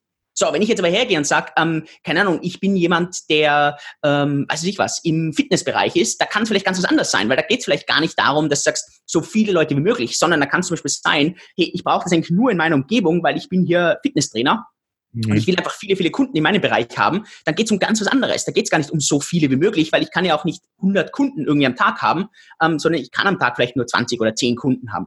Das heißt, das sind, das sind ganz, ganz, ganz andere Fragen in diesem Bereich. Und mein Branding ist natürlich im Blockchain-Bereich, im Krypto-Bereich ganz anders. Wenn ich heute hergehe und sage, ich bin jetzt im Fitnessbereich, da habe ich null Branding, da muss ich, da müsste ich von null starten, da muss ich auf ganz ja. andere Sachen achten. Ja. Was, also ich, ich versuche ich versuch die Frage vielleicht oder die, die, die, den, den Gedanken nochmal weiter auszuführen. Ich versuche ich versuch ihn halt wirklich zu reduzieren auf dieses Grund, die, die, also die Natur des Menschen. Die Natur der Masse, der, der, der, der Menschen, der meisten? Was, was, was machen die in der Regel, wenn die von einem Thema überzeugt sind oder von einer Person? Sie, sie nehmen die Person sozusagen als, also ich, ich habe schon oft gehört, wenn ich über Krypto rede, dass dann eine Person sagt, ja, ja, der Julian ist der King. Der Julian, der, der weiß genau Bescheid und, und, und fühlt sich in dem Moment gut, dass sie über dich redet, weil sie sozusagen ähm, sich auf die, auf die gleiche Welle mit dir setzt, weil sie deinen Content guckt. Also mhm. Also im Sinne von Leute oft habe ich das Gefühl, und ich kenne es von mir auch vom Fitnessbereich, Leute wollen manchmal Sachen gar nicht zu genau wissen, sondern sind froh, wenn sie das Gefühl ja. haben, jemand anderes weiß bereits alles und nimmt ihnen die Denkarbeit ab und können dann mit dem Finger nur noch darauf zeigen. Das ist so das, was ich das Gefühl habe. Wenn du Kompetenz halt ausstrahlst und, und, und den Leuten auch das Gefühl gibst, du bist so du bist so die Person, die da auch wirklich was weiß, dann gibst du den Gefühl, Leute einfach ein gutes Gefühl. Also ich finde, das ist so ein Punkt, den ich für mich immer wieder äh, auch, auch, auch persönlich anmache. Also wenn ich jetzt ähm, Psycho Psychologen studiere oder eben Le Leute in irgendeinem Bereich studiere, wie sie denken, wie sie handeln, dann ist ja das, was mich schlussendlich zu ihnen anzieht, immer diese Kompetenz, dieses eben dieses ja. komplexe Systeme, komplex Systems Thinking zum Beispiel, in einer Stunde zu lernen. Ich muss nicht drei Bücher über Systems Thinking lesen. Ich kann mir eine Stunde ein Video von einem Typen reinziehen und habe das Gefühl, ich weiß es. Und natürlich weiß ich noch nicht alles über Systems Thinking, aber ich habe das Gefühl, ich weiß es. Und das ist ja wieder das, was dann schlussendlich auch das, diese, diese, diese, ähm, diese Brand so interessant macht, Julian Hosp. Ja, auf jeden Fall. Also ähm, ähm, wenn du es runterbrichst auf das Simpelste, dann wäre es eigentlich, dass du hast, dass du so viele Leute wie möglich hast, die so über dich denken, wie du gern willst, dass sie über dich denken. Ähm, das Problem dabei ist, du gibst die komplette Kontrolle aus der Hand, ähm, weil du gibst den Leuten die Kontrolle und du behältst sie nicht selbst. Und das ist unglaublich destruktiv, weil du da machtlos wirst, weil du bist ja sozusagen denen ausgeliefert, wie sie über dich denken. Das heißt, das darfst du bei einem Brand überhaupt nicht diesen Gedankengang haben. Ähm, ich glaube, dass viele Leute da ein bisschen falsch machen, dass du sagst, äh, wenn ich muss schauen, dass eine Million Leute so über mich denkt. Das ist unglaublich gefährlich. Das heißt, äh, du musst schon irgendwie Faktoren reinbringen und, und Messstäbe, die du 100% kontrollieren kannst. Ähm, du kannst nicht kontrollieren, wie jemand anders denkst. Du kannst nur dein, dein gewisses äh, Extra dazugeben und wie dann jemand über dich denkt, ist eh den, der Person überlassen. Also das heißt, da bin ich immer ein bisschen vorsichtig. Ich, ich will anderen Leuten nicht irgendwie die Macht über, über etwas geben, äh, weil ich dann nicht selber in Kontrolle bin und ich will ja selber das beeinflussen können. Ähm, ich glaube, ein ultimativer Motivationspunkt von vielen Menschen ist immer Freiheit. Freiheit ist, ich glaube, tief in uns verwurzelt. Also jemand die Freiheit zu nehmen, Meinungsfreiheit ist etwas ganz, ganz, ganz tief verwurzeltes. Das Interessante bei Freiheit ist, dass die meisten Leute denken, sie kriegen Freiheit über Gewissheit. Das heißt, wenn ich garantiert weiß, ich kriege mein Gehalt, wenn ich garantiert weiß, meine Frau verlässt mich nicht, wenn ich garantiert weiß, ich werde nicht gesund und so weiter, diese Gewissheit, dieser Bedarf nach Gewissheit nimmt uns eigentlich jegliche Freiheit. Das heißt, ähm, wenn ich heute hergehe und sage, Bast, ich will eine starke Brand aufbauen, dann tust du dir natürlich ganz, ganz, ganz leicht, wenn du Leuten eine Gewissheit gibst. Genau das, was du ja beschrieben hast. Und Gewissheit funktioniert sehr, sehr gut. Wenn du ähm, aber irgendwo hingehen willst, wo du sagst, okay, du willst eine Brand aufbauen, wo du jetzt nicht nur Follower anziehst, sondern auch wirklich äh, andere Führungskräfte, also Leute, die Leader werden, Leute, die das besser machen, dann musst du was anderes anziehen. Dann darfst du nicht diese Gewissheit anziehen, sondern dann musst du praktisch Ungewissheit anziehen. Das heißt, dass Leute zu dir kommen und sagen, okay, schauen, was der Julian sagt, ist auf jeden Fall eine, ein, ein Meinungsparameter, aber ich möchte auf jeden Fall kritisch das hinterfragen. Und weil der Julian aber hergeht und Zahlen, Daten, Fakten gut präsentiert, tue ich mir dann viel leichter, meinen eigenen Input da dazu zu nehmen und das irgendwie nach, nach größer zu machen, nach draußen zu bringen. Ähm, das war immer so ein Konzept, das Gandhi selber verwendet hat ähm, in, in dem ganzen Leaderaufbau, ähm, wenn, wenn er hergegangen ist und gesagt hat, okay, wenn ich ja heute nur Gewissheit kreiere, also nur diese fälschliche Gewissheit, ihr braucht euch keine Sorgen machen, dann, ähm, dann tue ich mir ganz schwer. Wenn ich aber hergehe und sage, okay, das sind die Zahlen, Daten, Fakten. Äh, schau, dass du dir Sachen nochmal dazu anschaust. Dann entsteht, dass die Leute zwar Gewissheit haben, aber dass sie trotzdem noch selber nachdenken. Und dann passiert etwas ganz Spannendes. Dann passiert genau das, was du jetzt auch beschrieben hast, dass Leute zwar sich schon rückverlassen und sagen, hey, der Mischa hat gesagt, der Julian hat gesagt. Und deswegen, aber sie gehen dann selber proaktiver her und versuchen proaktiver das nach außen zu bringen. Und deshalb versuche ich auch immer ein bisschen reinzubringen, dass die Leute eben nicht nur blind irgendwie nachfolgen. Und das, ich weiß ja, das machst du ja auch, sondern eben, dass die Leute auch drüber nachdenken. Und das ist, glaube ich, der, ein wichtiger, wichtiger Unterschied. Mhm. Ich denke, das ist der zweite Schritt. Also ich, ich habe einfach das Gefühl, du musst du hast ja auch eine Verantwortung mit deiner Reichweite, Leute auch, so, zum, und das ist ja auch das, das dieses über den Tellerrand hinausgucken, das ist ja auch so ein bisschen die Message von The Chain is Life. Nur das Lustige ist, ähm, weil du das Wort Freiheit erwähnst, das finde ich nämlich geil, weil das ist so einer meiner, also ich würde sagen, das ist mein Top-Kernwert, Freiheit.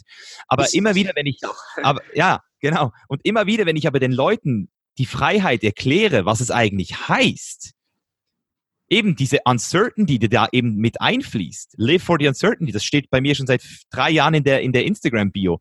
Es ist eben dieses Live for the Uncertainty heißt eben auch, dass Freiheit eigentlich Chaos heißt. Also äh, Freiheit ist eigentlich mit Chaos in Verbindung und ist eigentlich das Gegenteil von dem, was die meisten Leute jetzt so in erster Linie denken. Aber wenn jeder jetzt entscheiden würde, heute, er will frei sein, dann hätten wir mhm. weltweites Chaos. Stimmt, stimme ich dir zu. Spannender Ansatz, ja. Ja, und mhm. das ist halt so ein bisschen diese, das ist halt so ein bisschen diese, diese, ähm, und, und deshalb finde ich es eben auch so geil, das System zu studieren, so wie du es jetzt machst, so wie wir jetzt gerade über, über, über, über solche Konzepte uns Gedanken machen. Weil wenn du das einmal machst, dann guckst du dir die Sachen aus der Vogelperspektive an und bist von daher eigentlich nicht mehr nur im System drin, sondern du siehst das System und kannst dich jetzt wie bei einem Buffet entscheiden, wo du welche Rolle einnimmst im System und welche Vorteile du die aus dem System nimmst. Oder das ist jetzt eben auch bei mir auch durch die letzten drei Jahre, vier Jahre durchs Reisen entstanden, dass ich, dass ich ein Land nicht mehr betrachte als, das ist ein Land, wo ich einreise und wo ich irgendwie, ähm, ja, wo, das ist eine Hoheit, sondern mehr ist es so wie ein Restaurant. Für mich ist ein Land mhm. ein Restaurant, wo ich einen Service krieg, wo ich Essen krieg, wo ich dafür bezahle, Mehrwertsteuern, etc., eventuell nicht was verkaufe, dort Umsatzsteuer, vielleicht auch Einkommensteuer. Und anhand des Services, wie ich das Essen fand und was ich dafür bezahlt habe, kann ich danach entscheiden, möchte ich dieses Land weiterhin supporten. Preis-Leistung. Mhm. Ja, Preis-Leistung, genau. Und das ist so ein bisschen das, was ich halt auch äh, sehr interessant finde, wenn man mal aus dieser Vogelperspektive rauskommt, dass eigentlich alles wieder darauf hin, hin, hinfließt. Es ist, wenn du mal dein Ego eben nicht zu stark attachst, immer wieder auf diese Systeme, auf diese menschliche, einfach die Natur des Menschen einfach auch mal wieder so versuchst zu, zu hinterfragen. Und das ist halt immer so, da, da, da, da geht es halt wirklich, also ich habe jetzt gerade wieder lustigerweise über das ganze Thema, ähm, ist der Mensch eigentlich savage? Also sind wir eigentlich, werden wir eigentlich immer zivilisierter und netter? Oder, oder, oder, oder äußern wir die Wut in uns, die Aggressionen, einfach mittlerweile nicht mehr über eine Axt und einen Kopf, sondern einfach im das Internet. Weißt du, kanalisieren wir es einfach, ja, weil, also das wäre jetzt meine nächste Frage gewesen. Das ist ja jetzt auch Anfang des Jahres, das ist ja auch gesagt, da hattest du ja, glaube ich, auch zum ersten Mal so einen richtigen Office, mhm. Official Shitstorm. Ich habe es nur am Rande mitgekriegt, muss ich ganz ehrlich sagen, weil ich mich damals nicht so mit der Kryptoszene gerade beschäftigt habe. Das ist ja, äh, wenn du da mal nicht ein, zwei, drei Monate rausklingst, dann ist schon wieder alles anders. Das ist so krass. Heute, ich habe jetzt im, im, im Vorfeld zu diesem äh, Interview mich nochmal kurz eingeklinkt bei meinem Bitpanda-Account und habe gesehen, dass die, die, die Zahlen wieder gefallen sind. Ähm, deswegen, was war das damals für so ein Gefühl, als jemand, der eigentlich doch sehr viele Parameter immer misst, kontrolliert, vorausschaut auch. Was war das so für ein Gefühl, da einfach auch mal auf Social Media so, so, so eine Welle zu kriegen? Hast du das erwartet? Hast du damit, hast du dich da schon vorbereitet? Was geht da mental ab? Also, okay, damit vielleicht mal kurz die Stage settet. Also es war der 7. Januar, ich bin gerade von den Weihnachtsferien zurückgekommen und äh, war eigentlich voll motiviert. 2019, geilstes Jahr bei uns in der Firma ever. Und bin dann drauf gekommen, dass meine Co-Founder die Weihnachtsferien nicht so wie ich genutzt haben, einfach mal zum Chillen, sondern dass die einen Plan geplottet haben, wie die mich aus der Firma rauskriegen und dann irgendwie das alles selber übernehmen. Also die wollten mich einfach aus der Firma rauskicken. Und das Ganze war am 7. Januar und bis das dann rechtlich, also das ist bis heute noch nicht rechtlich über die Bühne und es wird auch noch einiges an Nachspiel geben, aber bis das einigermaßen mal äh, zumindest kurzfristig mal abgehackt war. Das war dann der 9. Januar, das war dann der Mittwoch, also der 7. war der Montag. Und ähm, es war halt relativ klar für mich, also klar, ich könnte jetzt hergehen und sagen, hey, ich trete nicht ab, äh, ich war der Präsident der Firma, also ich war Co-Founder und, und Präsident der Firma, das heißt, so einfach kriegst du mich jetzt nicht raus. Aber ganz ehrlich, ähm, was sind denn meine Optionen? Ich habe zwei andere Partner, die mit mir nichts mehr zu tun haben wollen, die glauben, sie können eh selber alles besser. Und ähm, ich sitze jetzt da und sage, ja, passt, äh, was soll ich jetzt machen? Und am Ende des Tages, ich habe mich dann kurz mit ein paar Leuten unterhalten, Freunde, war halt klar, das Einzige, was geht, ist, dass ich von der Firma runtergehe und, und dass ich halt zurücktrete ja, äh, ich habe mir dann schon gedacht, da kommt ein bisschen Backlash, aber ich war, es waren ein paar Sachen, die ich überhaupt nicht erwartet habe und die ich, und da habe ich auch echt einiges an Fehler gemacht, vor allem in der Geschwindigkeit von der Kommunikation. Und der Grund war, ähm, ich mache jedes Jahr, ähm, mache ich äh, Tokenverkäufe. Das habe ich letztes Jahr gemacht, das habe ich im Jahr davor gemacht, das mache ich jedes Jahr. Und das ist einfach, weil ich in Singapur Einkommensteuer bezahlen muss. Die ist zwar nicht viel, aber ich muss trotzdem Einkommensteuer bezahlen.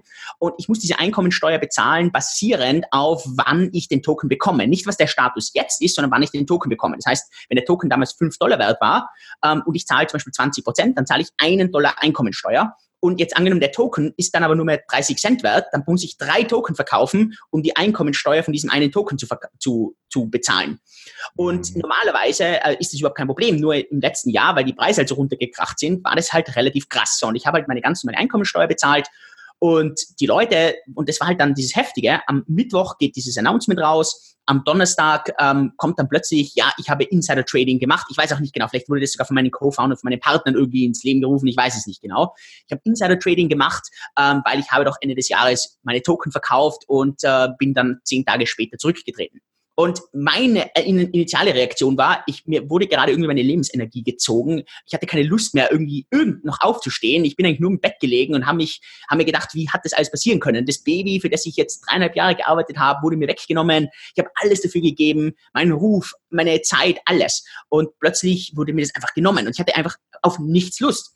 Und ich habe mir einfach gedacht, ja, das ist einfach nur mal so eine Pressewelle und das ist total egal, äh, weil erstens mal im Kryptobereich gibt es kein Insider-Trading, das mal schon abgesehen. Und zweitens habe ich mir gedacht, es kommen die Leute sowieso drauf, dass ich, dass, dass ich kein Insider-Trading gemacht habe, weil ich ja nicht gewusst habe, dass ich zurücktrete. Also äh, ich habe mir einfach gedacht, die, also die Fakten liegen bei mir. Also ich habe Recht.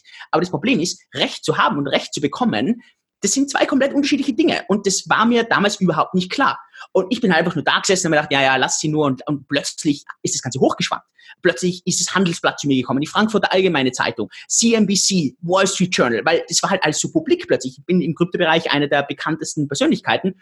Und jetzt, okay, macht jetzt der Julian einen Exit-Scam aus seiner Firma raus. Wie soll ich einen Exit-Scam machen? Ich bin ja nicht freiwillig gegangen. Ähm, äh, und, und, und, und so weiter. Und, und ich habe viel zu spät reagiert. Ich hätte wahrscheinlich in der, in der ersten Stunde, als es hochgepoppt ist und ein, ein Freund von mir hat es gesagt, hätte ich sofort voll aggressiv rausschießen sollen. Aber ich, ich habe in diesem Moment einfach überhaupt nicht gekonnt.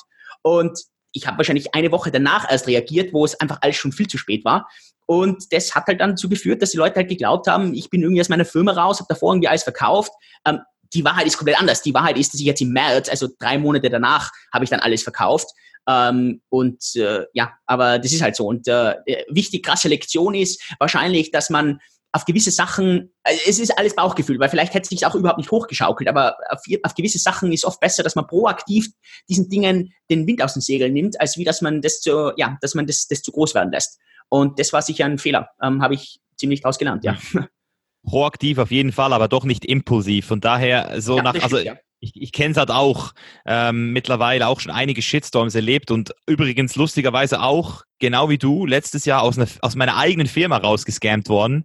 Also das ist ein unglaubliches Gefühl. Unglaubliches ja, Gefühl. Es, Bei mir das kann man sich nicht das, vorstellen, ja. Das ist, das ist, das ist, also ich wurde noch nie von, von einer Frau betrogen, deswegen weiß ich nicht, wie sich das anfühlt, aber ich glaube, es ist eine ähnliche, es ist ähnlich, so dieses, dieses Vertrauens, dieser Vertrauens, Verlust. Ja, auch dreieinhalb Jahre bei mir investiert. Oh, dreieinhalb Jahre Ruf. Äh, Zeit, krass, ja. Deswegen fühle ich da wirklich mit dir und das hat mich auch irgendwie mitgenommen. Ich habe das Video auch gesehen damals und einfach auch eben diese Medien, die die wollen dich, also das ist halt so das Krasse, diese Öff also das finde ich so was, mit dem ich am meisten zu kämpfen habe, dieses Slandering, dieses öffentliche, ähm, schon fast so wie bei, damals bei den Hexen so, dass man einfach mittlerweile möchte man einfach eine Person runterballern. Wenn sie irgendwie, wenn, wenn, die, wenn man Schwäche sieht in der Person, dann kommen plötzlich alle auf dich zu. Ich glaube, also ich glaube reflektierend, also was ich schon gemerkt habe, also es waren Presse, also es waren viele, und da will ich auch echt ein paar erwähnen, also BTC Echo zum Beispiel, eine der größten deutschen Krypto- und Blockchain-Nachrichten, ähm, auch äh, Cointelegraph, Coindesk, die sind halt sofort hergegangen und haben gesagt, Julian, das war das, äh, wir machen da nur ein Statement, wenn wir Zahlen, Daten, Fakten bekommen, ansonsten wir sind nicht jemand, der irgendwie Gerüchte in die Welt setzt umgesetzt. Und da waren halt wirklich zumindest, das war faktuell beschrieben. Ähm, und da, das muss ich auch echt hoch loben. Und ich glaube nicht, dass zum Beispiel CNBC oder das Handelsblatt oder die Frankfurter Allgemein, dass die, dass die, dass die mich jetzt irgendwie runtermachen wollten. Das glaube ich nicht. Sondern was die wirklich glauben, wiederum Incentive. Der Incentive ist ja nicht, dass ich runtergehe. Deren Incentive ist, dass die viele Leser haben, viele Klickraten und so weiter haben. Und das zieht natürlich, wenn du natürlich im deutschsprachigen Raum hunderttausende Leute hast, die alle irgendwie Julian Hosp kennen und jetzt gibt's da plötzlich dieses krasse Gerücht, er hat einen Exit-Scam gemacht, Nichts ist geiler, als wie das zu lesen. Und, äh, und, und, und denen ist es total wurscht. Ähm, äh, was dann da wirklich ja. rauskommt. Und ehrlich, also das war dann total krass, wie ich dann ein Statement abgegeben habe mit Beweis und so weiter. Hey, das hat keine Zeitung mehr gebracht, weil das ist ja langweilig, das liest ja keiner. Ähm, genau. Zeitung, ja, und, und, aber so ist das Leben. Also für mich die Lektion, ich werfe das auch nicht unbedingt den Zeitungen vor. Für mich, ich, ich versuche, ich suche immer die Verantwortung in mir selbst eigentlich. Und ähm, ich, für mich war wirklich das eine wichtige Lektion. Und sollte sowas wiederkommen, ich würde wahrscheinlich, so wie du gesagt hast, nicht impulsiv, aber sehr, sehr, sehr aggressiv ähm, sofort am Anfang gegen sowas angehen. Und ähm, ja, wichtige Lektion, aber das ist ja. Man lernt äh, im Leben viel, ja. Ja, ich finde, ich, ich, ich bin da noch, ich bin da noch ein bisschen, ich finde, da bist du zu nett zu diesen Medien, weil schlussendlich ist, ist, weißt du, die, die wollen dich zwar nicht runtermachen, aber die wollen halt für den, also zu ihrem Gunsten halt möglichst ja, schnell handeln. Ja, stimmt. Und das ist, da hast du vollkommen recht, ja. Da gibt es auch ein sehr, sehr, sehr gutes Buch. Das ist schon zwar ein bisschen älter, aber das heißt Trust Me, I'm Lying von Ryan Holiday, der das Ganze auch sehr, sehr, sehr gut in seinem äh, Buch beschreibt, wie das, wie das gang und gäbe ist, täglich. Und das ist schon, also ich finde das schon sehr, sehr perfid. Vor allem, weil man eben auch weiß, wenn man die Konsequenzen, das ist ja das, was du auch immer misst, du misst ja immer den Outcome.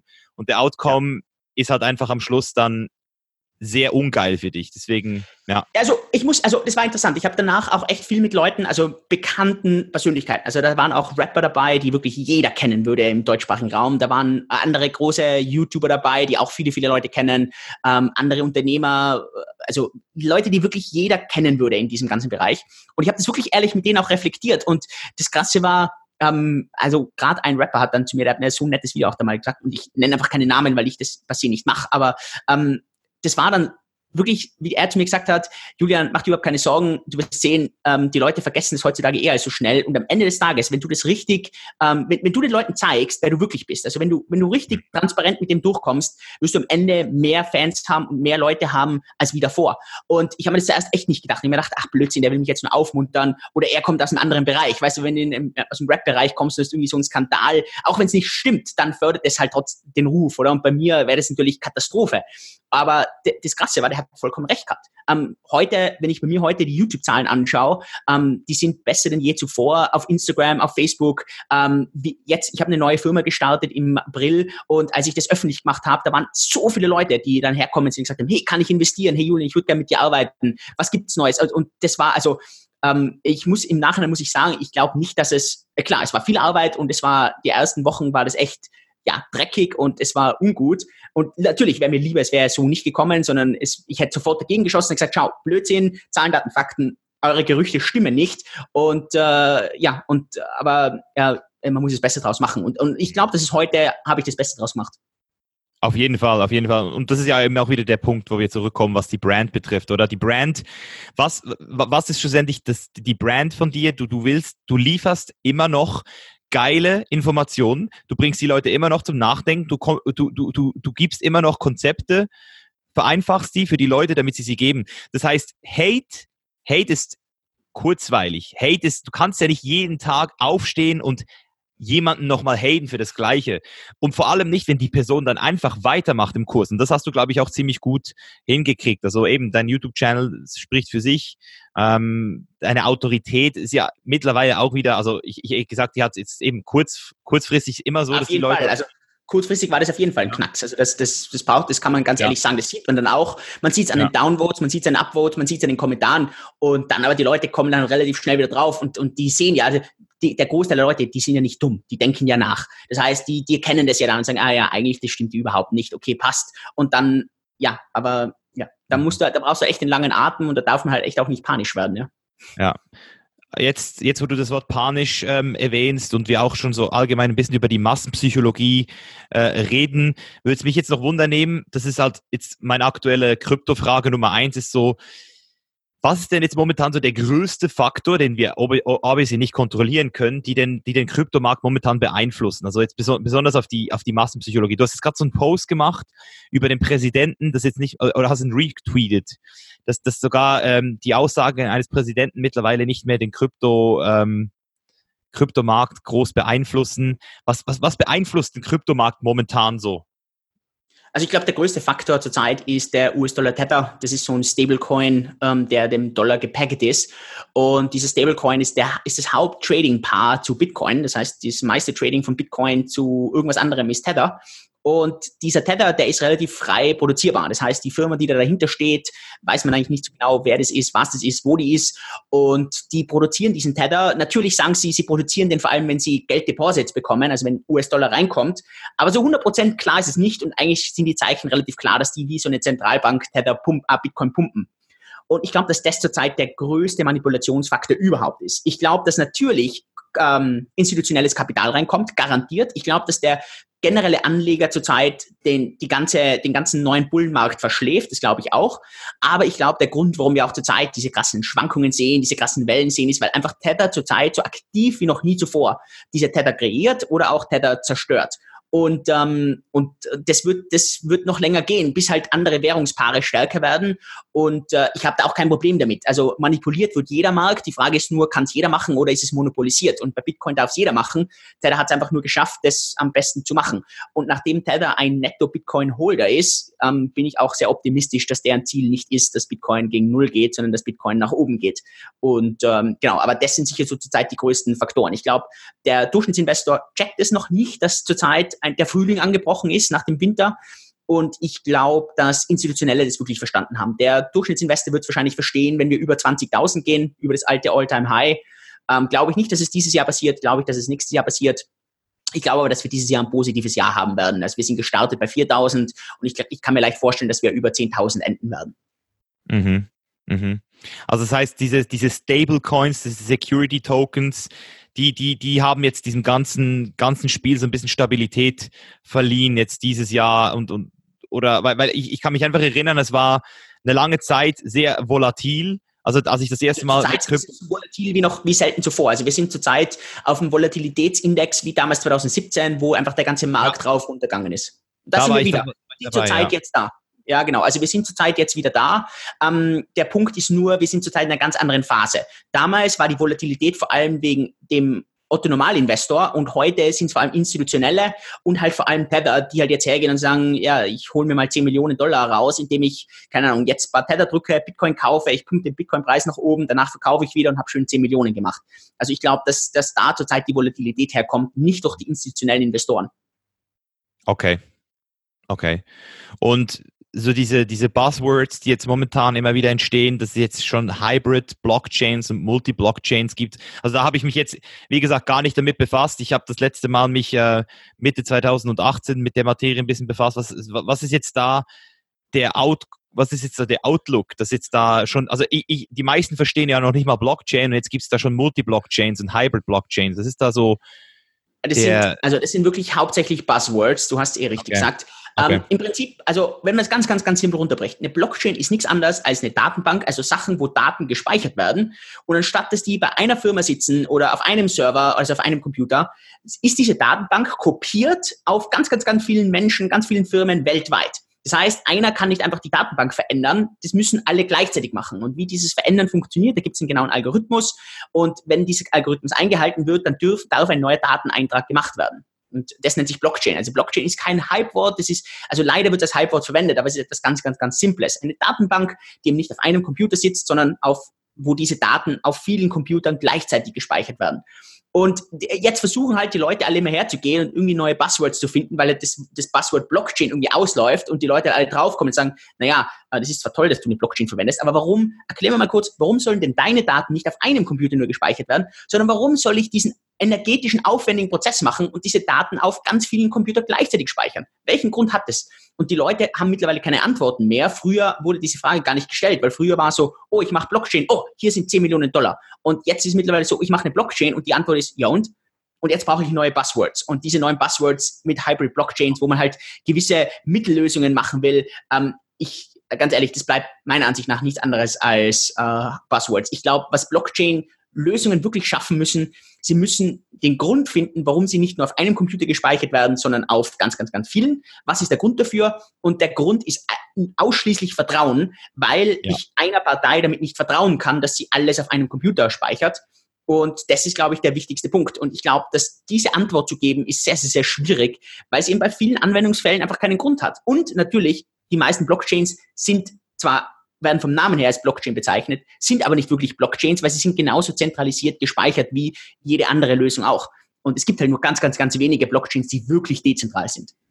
Das ist auch das, was du gemeint hast. Das ist eigentlich, wenn, wenn, wenn äh, ein, ein Token irgendwie ein CEO hat irgendwo und, genau. und das, dann ist es eigentlich kein richtiger Coin, kein richtiger äh, also, Blockchain. Ich, ich sag, also das heißt für mich jetzt nicht, dass ich hergehe und sage, es ist keine Blockchain, ähm, aber wenn ich natürlich hergehe und sage, ich habe eine Webseite und ich habe einen CEO, dann, genau, dann ist es nicht dezentral. Und ja. dezentral, ich muss mir natürlich auch die Frage stellen, muss ich unbedingt dezentral sein? Und ich glaube, dass viele Sachen gar nicht dezentral sein müssen. Die können ruhig zentralisiert sein. Aber das große Problem ist, wenn ich hergehe und sage, hey, ich bin dezentral, es stimmt aber nicht, aber ich versuche das ständig meinen Leuten zu verkaufen. Und die Leute sind nicht dumm die fallen vielleicht am Anfang drauf rein, aber irgendwie kommen die dann drauf und sagen, hey, du bist doch gar nicht dezentral. Anstatt dass die hergehen und sagen, ähm, wir sind nicht so dezentral wie Bitcoin, das wollen wir auch gar nicht. Dafür haben wir viele, viele, viele andere Vorteile. Wir sind deutlich schneller, wir haben geringe, geringe Transaktionsgebühren, aber dafür sind wir nicht so 100% dezentral.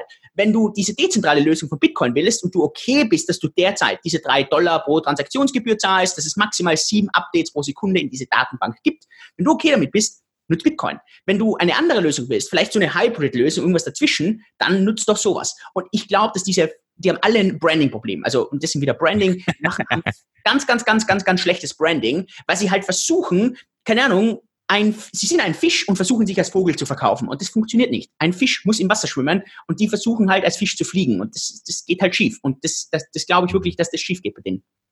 Mhm. Sehr geil. Also ihr habt gehört, Leute, dezentral, das heißt Chainless Live. Wir sind dezentral, wir sind alle immer unterwegs. Also wir können uns wirklich, wir können uns wirklich hier Chainless Coins, ja, die sind, die sind noch wirklich dezentral. ähm, jetzt noch eine Frage, weil ich das persönlich jetzt, ähm, weil es mich einfach wundernimmt. Also ich, ich habe damals in dem ganzen Hype ja auch ein bisschen gekauft, aber, aber vorwiegend Ripple, weil ich irgendwie einfach, also das ist jetzt wieder so ein typischer Bias von mir natürlich, aber ich habe immer so dieses äh, Follow the Money im Kopf. Und Follow the Money, das ist so etwas, das ich immer schon, hat sich bisher immer bewahrheitet, so, so, so, solange ich mich mit irgendwas beschäftige.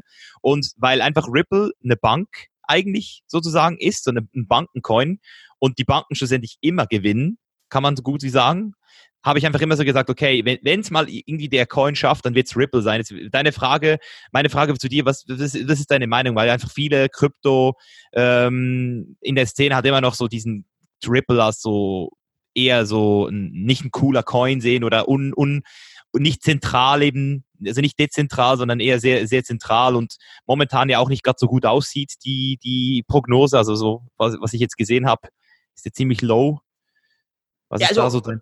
Also man muss, äh, lass uns ganz kurz ein paar Sachen definieren. Ripple ist eine Firma, ähm, die wird, also auf die du wettest und XRP ist der Token. Ähm, das heißt, du kaufst XRP, das ist, das ist dieser Token XRP und hoffst auf ein paar Sachen. Und du hoffst, dass erstens mal Banken diesen Token XRP verwenden. Genau. Ähm, das hoffst du und ähm, genau, du hoffst natürlich, dass Ripple als Firma sich gut entwickelt und dadurch der Wert von XRP steigt. Ähm, die, die Wette ist okay. Also ich finde die Wette nicht schlecht. Ähm, ich, ich selber mache diese Wette nicht. Das heißt, ich, ich, ich tue mir ganz, ganz, ganz schwer, das zu evaluieren. Ähm, ich bin jemand, ich bin sehr risikoscheu. Das heißt, ich liebe asymmetrische Sachen, wo ich wenig Risiko habe, viele potenzielle Upside. Und wenn ich das Risiko nicht beachten, also, be, also bewerten kann, dann tue ich mir ganz, ganz, ganz schwer. Und ich kann, ich tue mir ganz schwer, Ripple zu bewerten ich tue mir ganz schwer, was dieses XRP mal wert sein soll. Ähm, weil nur diese Sache, äh, mehr Banken und dadurch wird XRP mehr, das stimmt hinten und vorn nicht. Also das, das, das, das passt nicht. Ähm, ich tue mir ganz, ganz, ganz schwer, das, das XRP zu bewerten. Ich kenne aber mhm. viele Leute, die sagen, nee, die sind davon überzeugt. Und wenn du sagst, hey, davon bist du überzeugt und dein Argument ist ja auch einigermaßen schlüssig, dann ähm, solltest du in XRP verwenden, äh, investieren. Ich bin halt jemand, ich liebe halt die sehr dezentralen Coins, weil ich da nicht mit ein Team bewerten muss, sondern da kann ich halt hergehen und sagen, ich kann die Mathematik bewerten und ich kann bewerten, welches Vertrauen, wie wird das Vertrauen dort revolutioniert? Und deswegen, ich bin halt jemand, ähm, der einen Großteil in Bitcoin drinnen hat. Ich bin kein Bitcoin-Maximalist, der nur in Bitcoin investiert. Ich investiere in andere Coins auch. Aber meistens sind es halt Coins, die sehr dezentral sind wo ich eben nicht ein, auf eine Firma wetten muss, sondern wo ich halt hergehe und sage, okay, ähm, wie wird hier Vertrauen revolutioniert? Also äh, ich, äh, du versuchst, du gehst jetzt her und sagst, was, du willst Banking revolutionieren. Ich weiß halt nicht genau, ob das Banking wirklich durch eine Blockchain revolutioniert wird. Das weiß ich nicht. Ich kann es nicht sagen. Aber was halt Blockchain auf jeden Fall macht, ist revolutioniert Vertrauen. Und da frage ich mir halt immer, welches Vertrauen wird durch, durch XRP jetzt revolutioniert? Okay, ich vertraue jetzt nicht mehr SEPA, sondern jetzt vertraue ich Ripple. Also für mich, ich, ich, äh, ich tue mir halt ja. halt schwer mit dem, mit, dem, mit dem Vertrauenstransfer. Ist, ist, eine, ist eine Improvement Offer eigentlich. Ist, äh, ist eigentlich keine New World.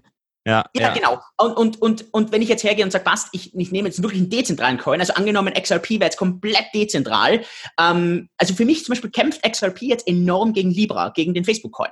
Und Libra wird einfach ganz anders aufgesetzt sein, ähm, weil du hergehst und sagst, du hast jetzt plötzlich, irgendwann hast du 100 große Unternehmen, wo kein Unternehmen den Coin wirklich kontrolliert oder besitzt oder pusht. Und natürlich, Ripple kann XRP jetzt auch nicht kontrollieren, aber steckt halt doch Ripple dahinter. Und ich glaube, der einzige Grund, warum sich bis jetzt keiner wirklich darum gekümmert hat, war, weil es einfach zu irrelevant ist. Wenn jetzt aber plötzlich, wenn, wenn Ripple oder XRP jetzt wirklich groß werden würde, kann ich mir schon vorstellen, dass dies ähnliche Scrutiny, die ähnliche Regulierung, wie sie jetzt Facebook zurzeit hat und viele, viele andere äh, Firmen, die in, dem Libra, in der Libra-Assoziation sind, könnte ich mir das schon vorstellen. Und dann wird es halt spannend, kann Ripple das überleben? Kann Ripple das überleben, wenn die USA hergeht und sagt, hey, äh, hör zu, du bist uns zu groß, äh, wir schießen dich ab? Und äh, kann das Ripple überleben? Ich tue mir ganz, ganz, ganz schwer, das zu beurteilen. Ich sage nicht, dass sie nicht überleben. Ich, ich stelle nur Fragen. Und ich finde auf diese Fragen, finde ich keinen Weg, diese Fragen zu beantworten. Und, ja. ich, und, und das mag ich nicht. Und äh, ich liebe, in Sachen zu investieren, wo ich zumindest glaube, also wiederum glaube, und ich werde wahrscheinlich eh falsch liegen, aber ich glaube, äh, Wahrscheinlichkeiten irgendwie zu bestimmen zu können. Ähm, und genau, und, und das liebe ich. Das liebe ich bei Immobilieninvestoren, äh, Investitionen, das liebe ich bei Aktien, das liebe ich bei äh, Gold, das liebe ich bei Bitcoin. Und ich tue mir deshalb ganz, ganz, ganz schwer, dir dann ein Feedback zu geben, dass dein Investment schlecht oder gut ist, ähm, weil das, das hängt davon ab, wie deine Ansichten sind und, und wie du die Sachen bewertest und, und wie du die Risiken siehst. Mhm. Ich, ich selber, ich selber, und weil ich es nicht kann, aus dem Grund investiere ich nicht in, in XRP. Ja. Ja. Und, und vielleicht verpasse ich den, den voll krassen Run. Und ich wünsche dir, ganz ehrlich, äh, Michael, ich würde dir wünschen, hoffentlich macht Ripple oder XRP 100x und, und du verhundertfachst dein Geld. Also ich würde mich freuen. Ja. Selbst dann ist es nicht, ist es nicht, ähm, wird, wird es nicht nennenswert sein, weil, weil ich halt auch eben, wie du gesagt hast, also ich habe ich hab einfach damals diese, diese, ich, ich habe halt immer sehr, ich hasse halt, ich hasse halt Überweisungen von Geld. Klar. Also das ist für mich so der größte Abzocke. Also das ist, ja. ich, ich habe einfach dort eine Problemlösung, sehe ich halt. Also ich sehe die Gebühren, die die wollen. Ich sehe, wenn ich da mal XRP habe und jetzt diese XRP dann 100 Mal mehr wert sind, dann kann ich auf jeden Fall schon mal ein paar Überweisungen ins Ausland tätigen, ohne da abgerippt zu werden von meiner Bank. Und momentan werde ich das halt täglich, weil ich sehr viele Überweisungen ins Ausland machen muss. Und besonders wenn Klar. du jetzt zum Beispiel Thailand überweist, aus der Schweiz nach Thailand, dann zahlst du zwischen 20 und 80 Euro Gebühren was einfach ein absoluter Scam ist in meiner Augen. Ja. ja, meine, also meine, meine Challenging, also meine Challenge wäre dann, oder meine, meine wichtige Frage, die ich jetzt stellen würde, wäre, ist dann die Lösung, dass man hergeht und sagt, passt, man hat eine neue, man hat dasselbe Bankensystem, selbe alte Dinosaurier-Rails und man macht jetzt einfach nur einen billigeren Transakteur, aber die Banken und so weiter muss man immer noch bezahlen, oder geht man nicht her und nimmt die Banken weg? und nimmt diese zentralisierte Firma weg. Und das, also das ist halt so mein Glaube. Mein Glaube ist halt, dass man hergeht und sagt, man muss diese zentralisierten Sachen wegnehmen. Mhm. Und man hat halt irgendwie ein anderes Medium of Exchange dazwischen, das äh, Bitcoin sein kann. Vielleicht wird es auch irgendwas anderes sein, aber meiner Ansicht nach wird es wahrscheinlich nur etwas sein können, wo es keinen zentralen Angriffspunkt gibt. Man sieht ja jetzt, was jetzt gerade der US-Kongress mit äh, Facebook anstellt, ähm, ja. wegen dem Libra Coin.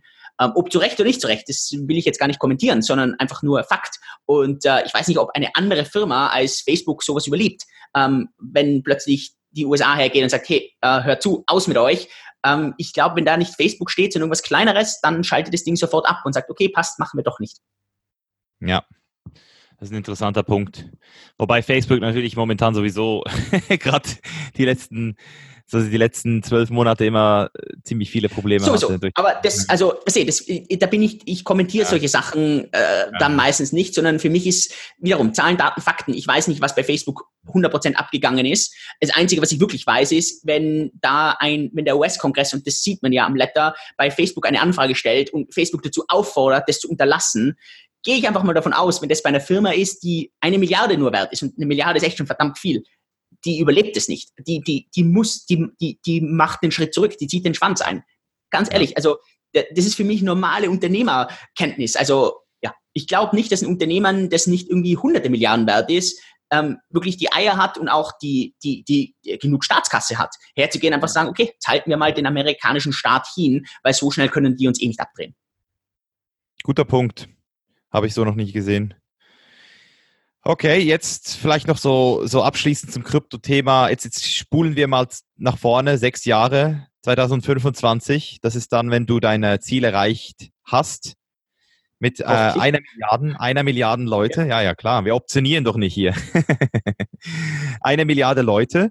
Und die letzte Person dieser Milliarde ist mein Vater. Und der, ähm, wie wird der jetzt zum ersten Mal mit, mit Bitcoin sagen wir jetzt mal, es ist Bitcoin. Wie, wie wird der in Verbindung kommen? Also was genau ist dieser, wie genau wird das passieren?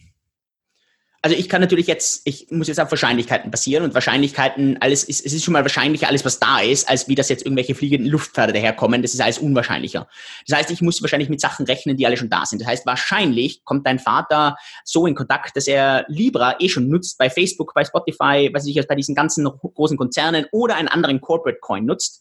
Ähm, den nutzt er dort sowieso und er wird einfach hergehen und dann eines Tages draufkommen, weil er hoffentlich ein Video von mir sieht. Boah, hey, krass, da gibt's ja Bitcoin, es hat noch ein paar andere Vorteile. Ähm, klar, lass mich doch mal einfach in meiner Wallet auf einer Exchange, wo ich den Libra Coin eh schon habe, den ich dem ganzen Ökosystem jetzt schon habe, so wie ich Facebook verwende und WhatsApp verwende und so weiter, ist dieser Libra Coin eh schon da. Ähm, lass mich doch einfach mal ein paar Satoshis oder ein paar Milli-Bitcoins kaufen, weil ein ganzes Bitcoin wird dann damals relativ teuer sein, aber ich lasse mir da ein paar Bruchteile von dem Bitcoin kaufen und ähm, ich möchte einfach mal schauen, dass ich ein bisschen Wert wegbekomme aus traditionellen Finanzen und einfach mal in so ein alternatives Finanzsystem reinbekomme. Ich glaube nicht, dass wir in sechs, sieben Jahren Bitcoin zum Zahlen wirklich verwenden. Das glaube ich nicht.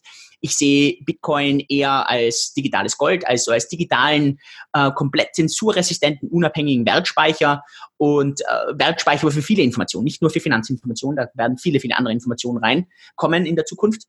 Und, ähm, und, und ich glaube, dass der dann plötzlich den Mehrwert zieht.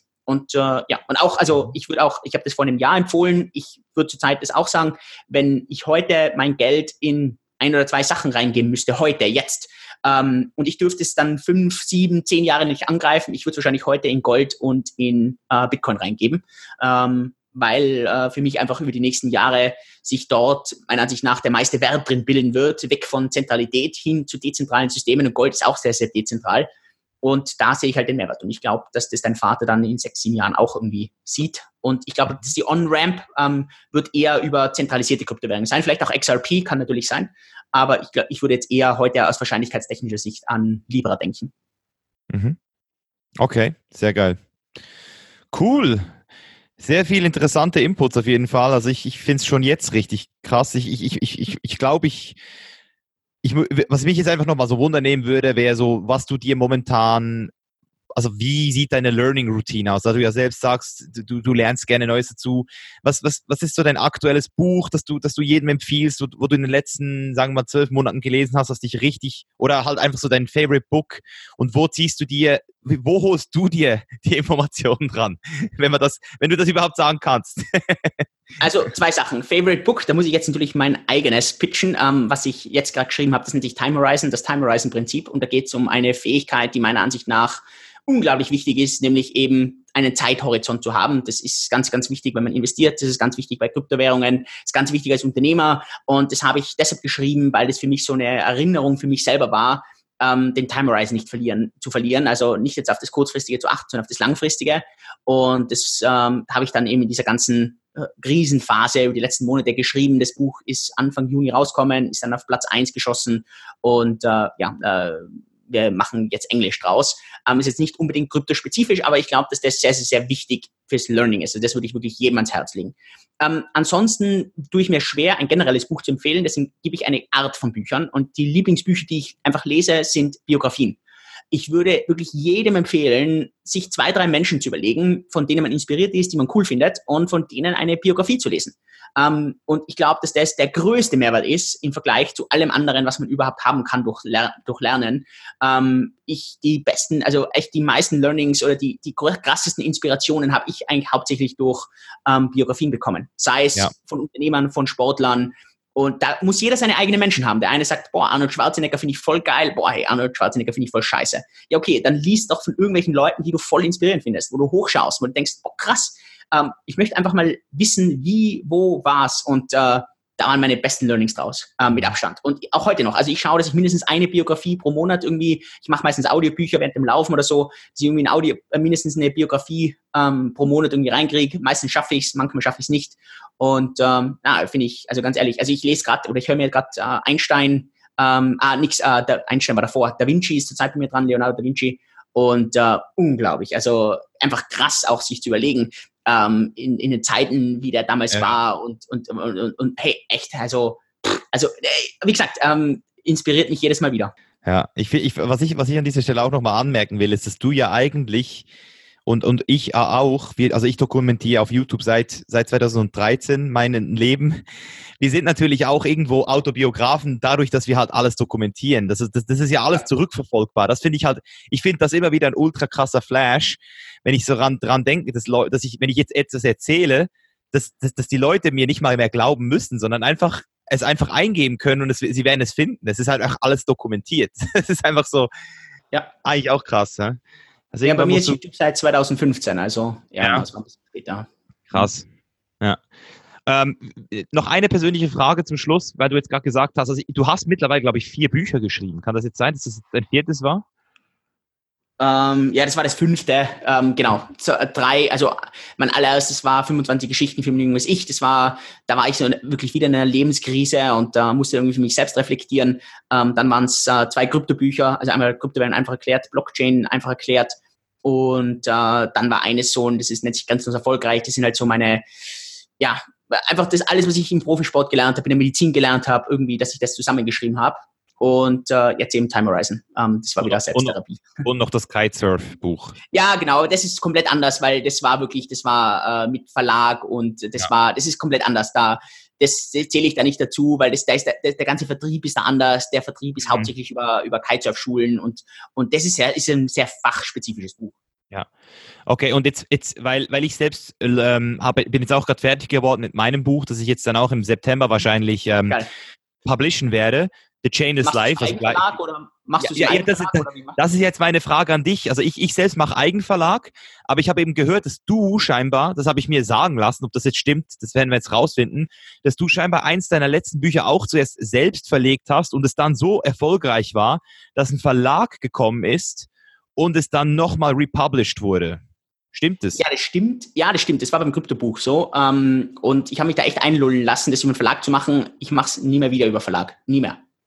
Also ich, das war der größte Fehler, dass ich da gewechselt bin. Ehrlich, du, du gibst jede Kontrolle auf, du verdienst weniger, die, das bringt gar nichts. Ehrlich, das meine ich total ernst. Also mach's oh, nicht geil. beim Verlag. Das Danke, Einzige, was du dir überlegen kannst, ist, das Einzige, und da kann ich dir gerne dann Kontakt geben, wenn du willst, kannst du mit denen gerne mal reden, dann sagst du Bescheid. Ähm, das ist ein Buchvertrieb. Ähm, das heißt, du kümmerst dich um das ganze Schreiben, um das ganze Design, um das Drucken und so weiter, kümmerst du dich alles selber. Die helfen dir nur, das Buch in Buchhandlungen reinzubringen. Ähm, das Problem ist, ähm, du verlierst dann Amazon auch. Ähm, du wirst dann halt deutlich weniger verdienen, also du verdienst nochmal deutlich weniger. Ist nicht so wenig wie beim Verlag. Beim Verlag, ich habe 50, 60 Cent pro Buch verdient, also das ist echt gar nichts. Also, das, also im Selbstverlag verdienst du halt fünf Euro pro Buch. Und ähm, also das ist gar nichts. Und beim Vertrieb liegst du halt in der Mitte drinnen. Da musst du dir dann wirklich überlegen, ähm, wie viele Bücher verkaufe ich denn selber online und wie viel von den Büchern, wie viele Leute gehen in eine Buchhandlung rein und kaufen ähm, das Buch, ohne dass sie mich davor kennen, sondern kaufen es einfach, weil es in der Buchhandlung drinnen liegt und das finden die jetzt voll geil.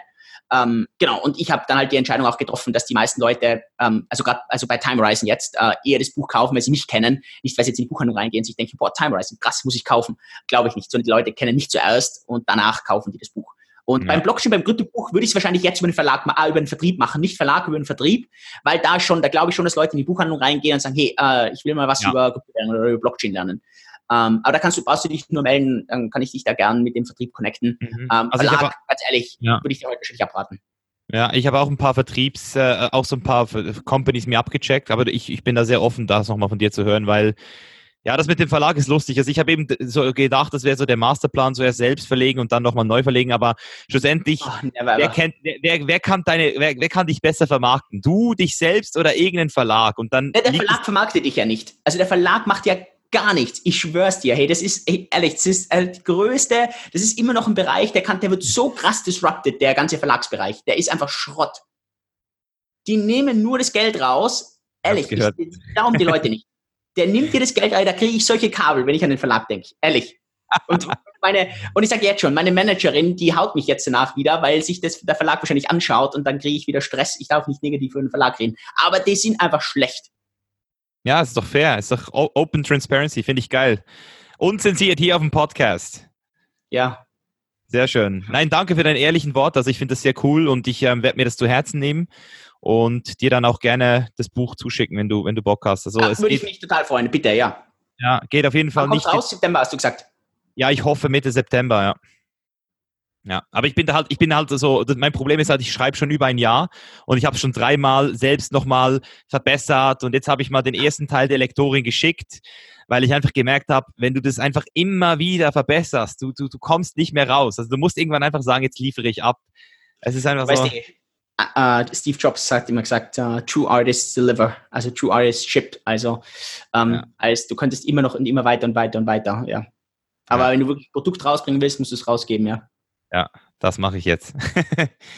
Hey Julian. Kannst du, also wenn du da Tipps brauchst oder Hilfe brauchst, also ehrlich, äh, ich, also mit, Büch, mit Büchern kenne ich mich verdammt gut aus. Da kann ich dir auch echt, also ich will mir ganz separat mal quatschen, ähm, ja, mit, mit Strategien und so weiter. Da kann ich dir echt, also wie gesagt, wir haben beim Kryptobuch haben wir jetzt, glaube ich, 150.000 Bücher verkauft, also wirklich verdammt wow. viel. Ähm, ja, das ist wirklich wow. viel. Und ähm, genau, also Time Horizon weiß ich jetzt die genaue Zahl nicht, aber das sind auch irgendwie zehntausende Bücher. Also das ist nicht so schlecht, ja. Mhm. Ja, also mein, mein Ziel, mein persönliches Ziel war auch mal 10.000. Ähm, und das, ja, das muss ich schaffen. auch schaffen. Das schaffen wir auch, oder? Ja, also wenn jeder Zuhörer hier sich zwei kauft. Nein, das wirst das. du, also das wirst du auf jeden Fall schaffen. 10.000, das, also bei deiner Reichweite, davon gehe ich aus, ja. Das wirst ja. du auf jeden Fall schaffen. Ja. Ja, sehr geil. Also ich komme auf jeden Fall sehr gerne darauf zurück und ich möchte mich das an dieser Stelle machen. auch einfach bedanken, weil du bist ja auch wirklich eine, eine gefragte Persönlichkeit.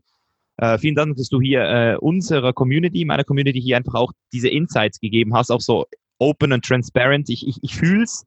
Also das ist ja auch immer so eine Sache, nicht jeder hat immer den gleichen Vibe oder gewisse Leute halten Sachen zurück. Ich habe das ja. Gefühl, du bist da wirklich voll offen rein und dafür ähm, fetten Respekt.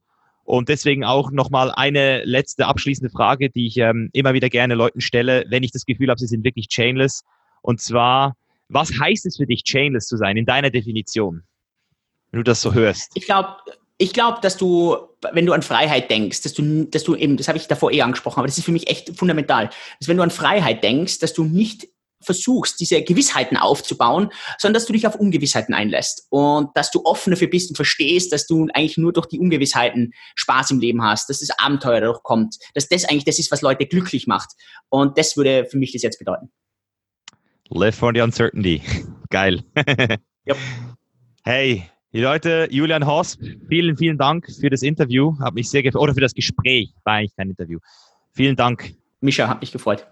Gern wieder. Und da sind wir auch schon wieder. Mann, ich hätte noch locker eine Stunde weiter plappern können. Julian Hosp, eine richtige Bereicherung hier für den Podcast. Und wenn es euch genauso gefallen hat wie mir, Leute, ihr wisst Bescheid, teilt die Folge mit euren Freunden, mit euren Homies, mit eurer Familie.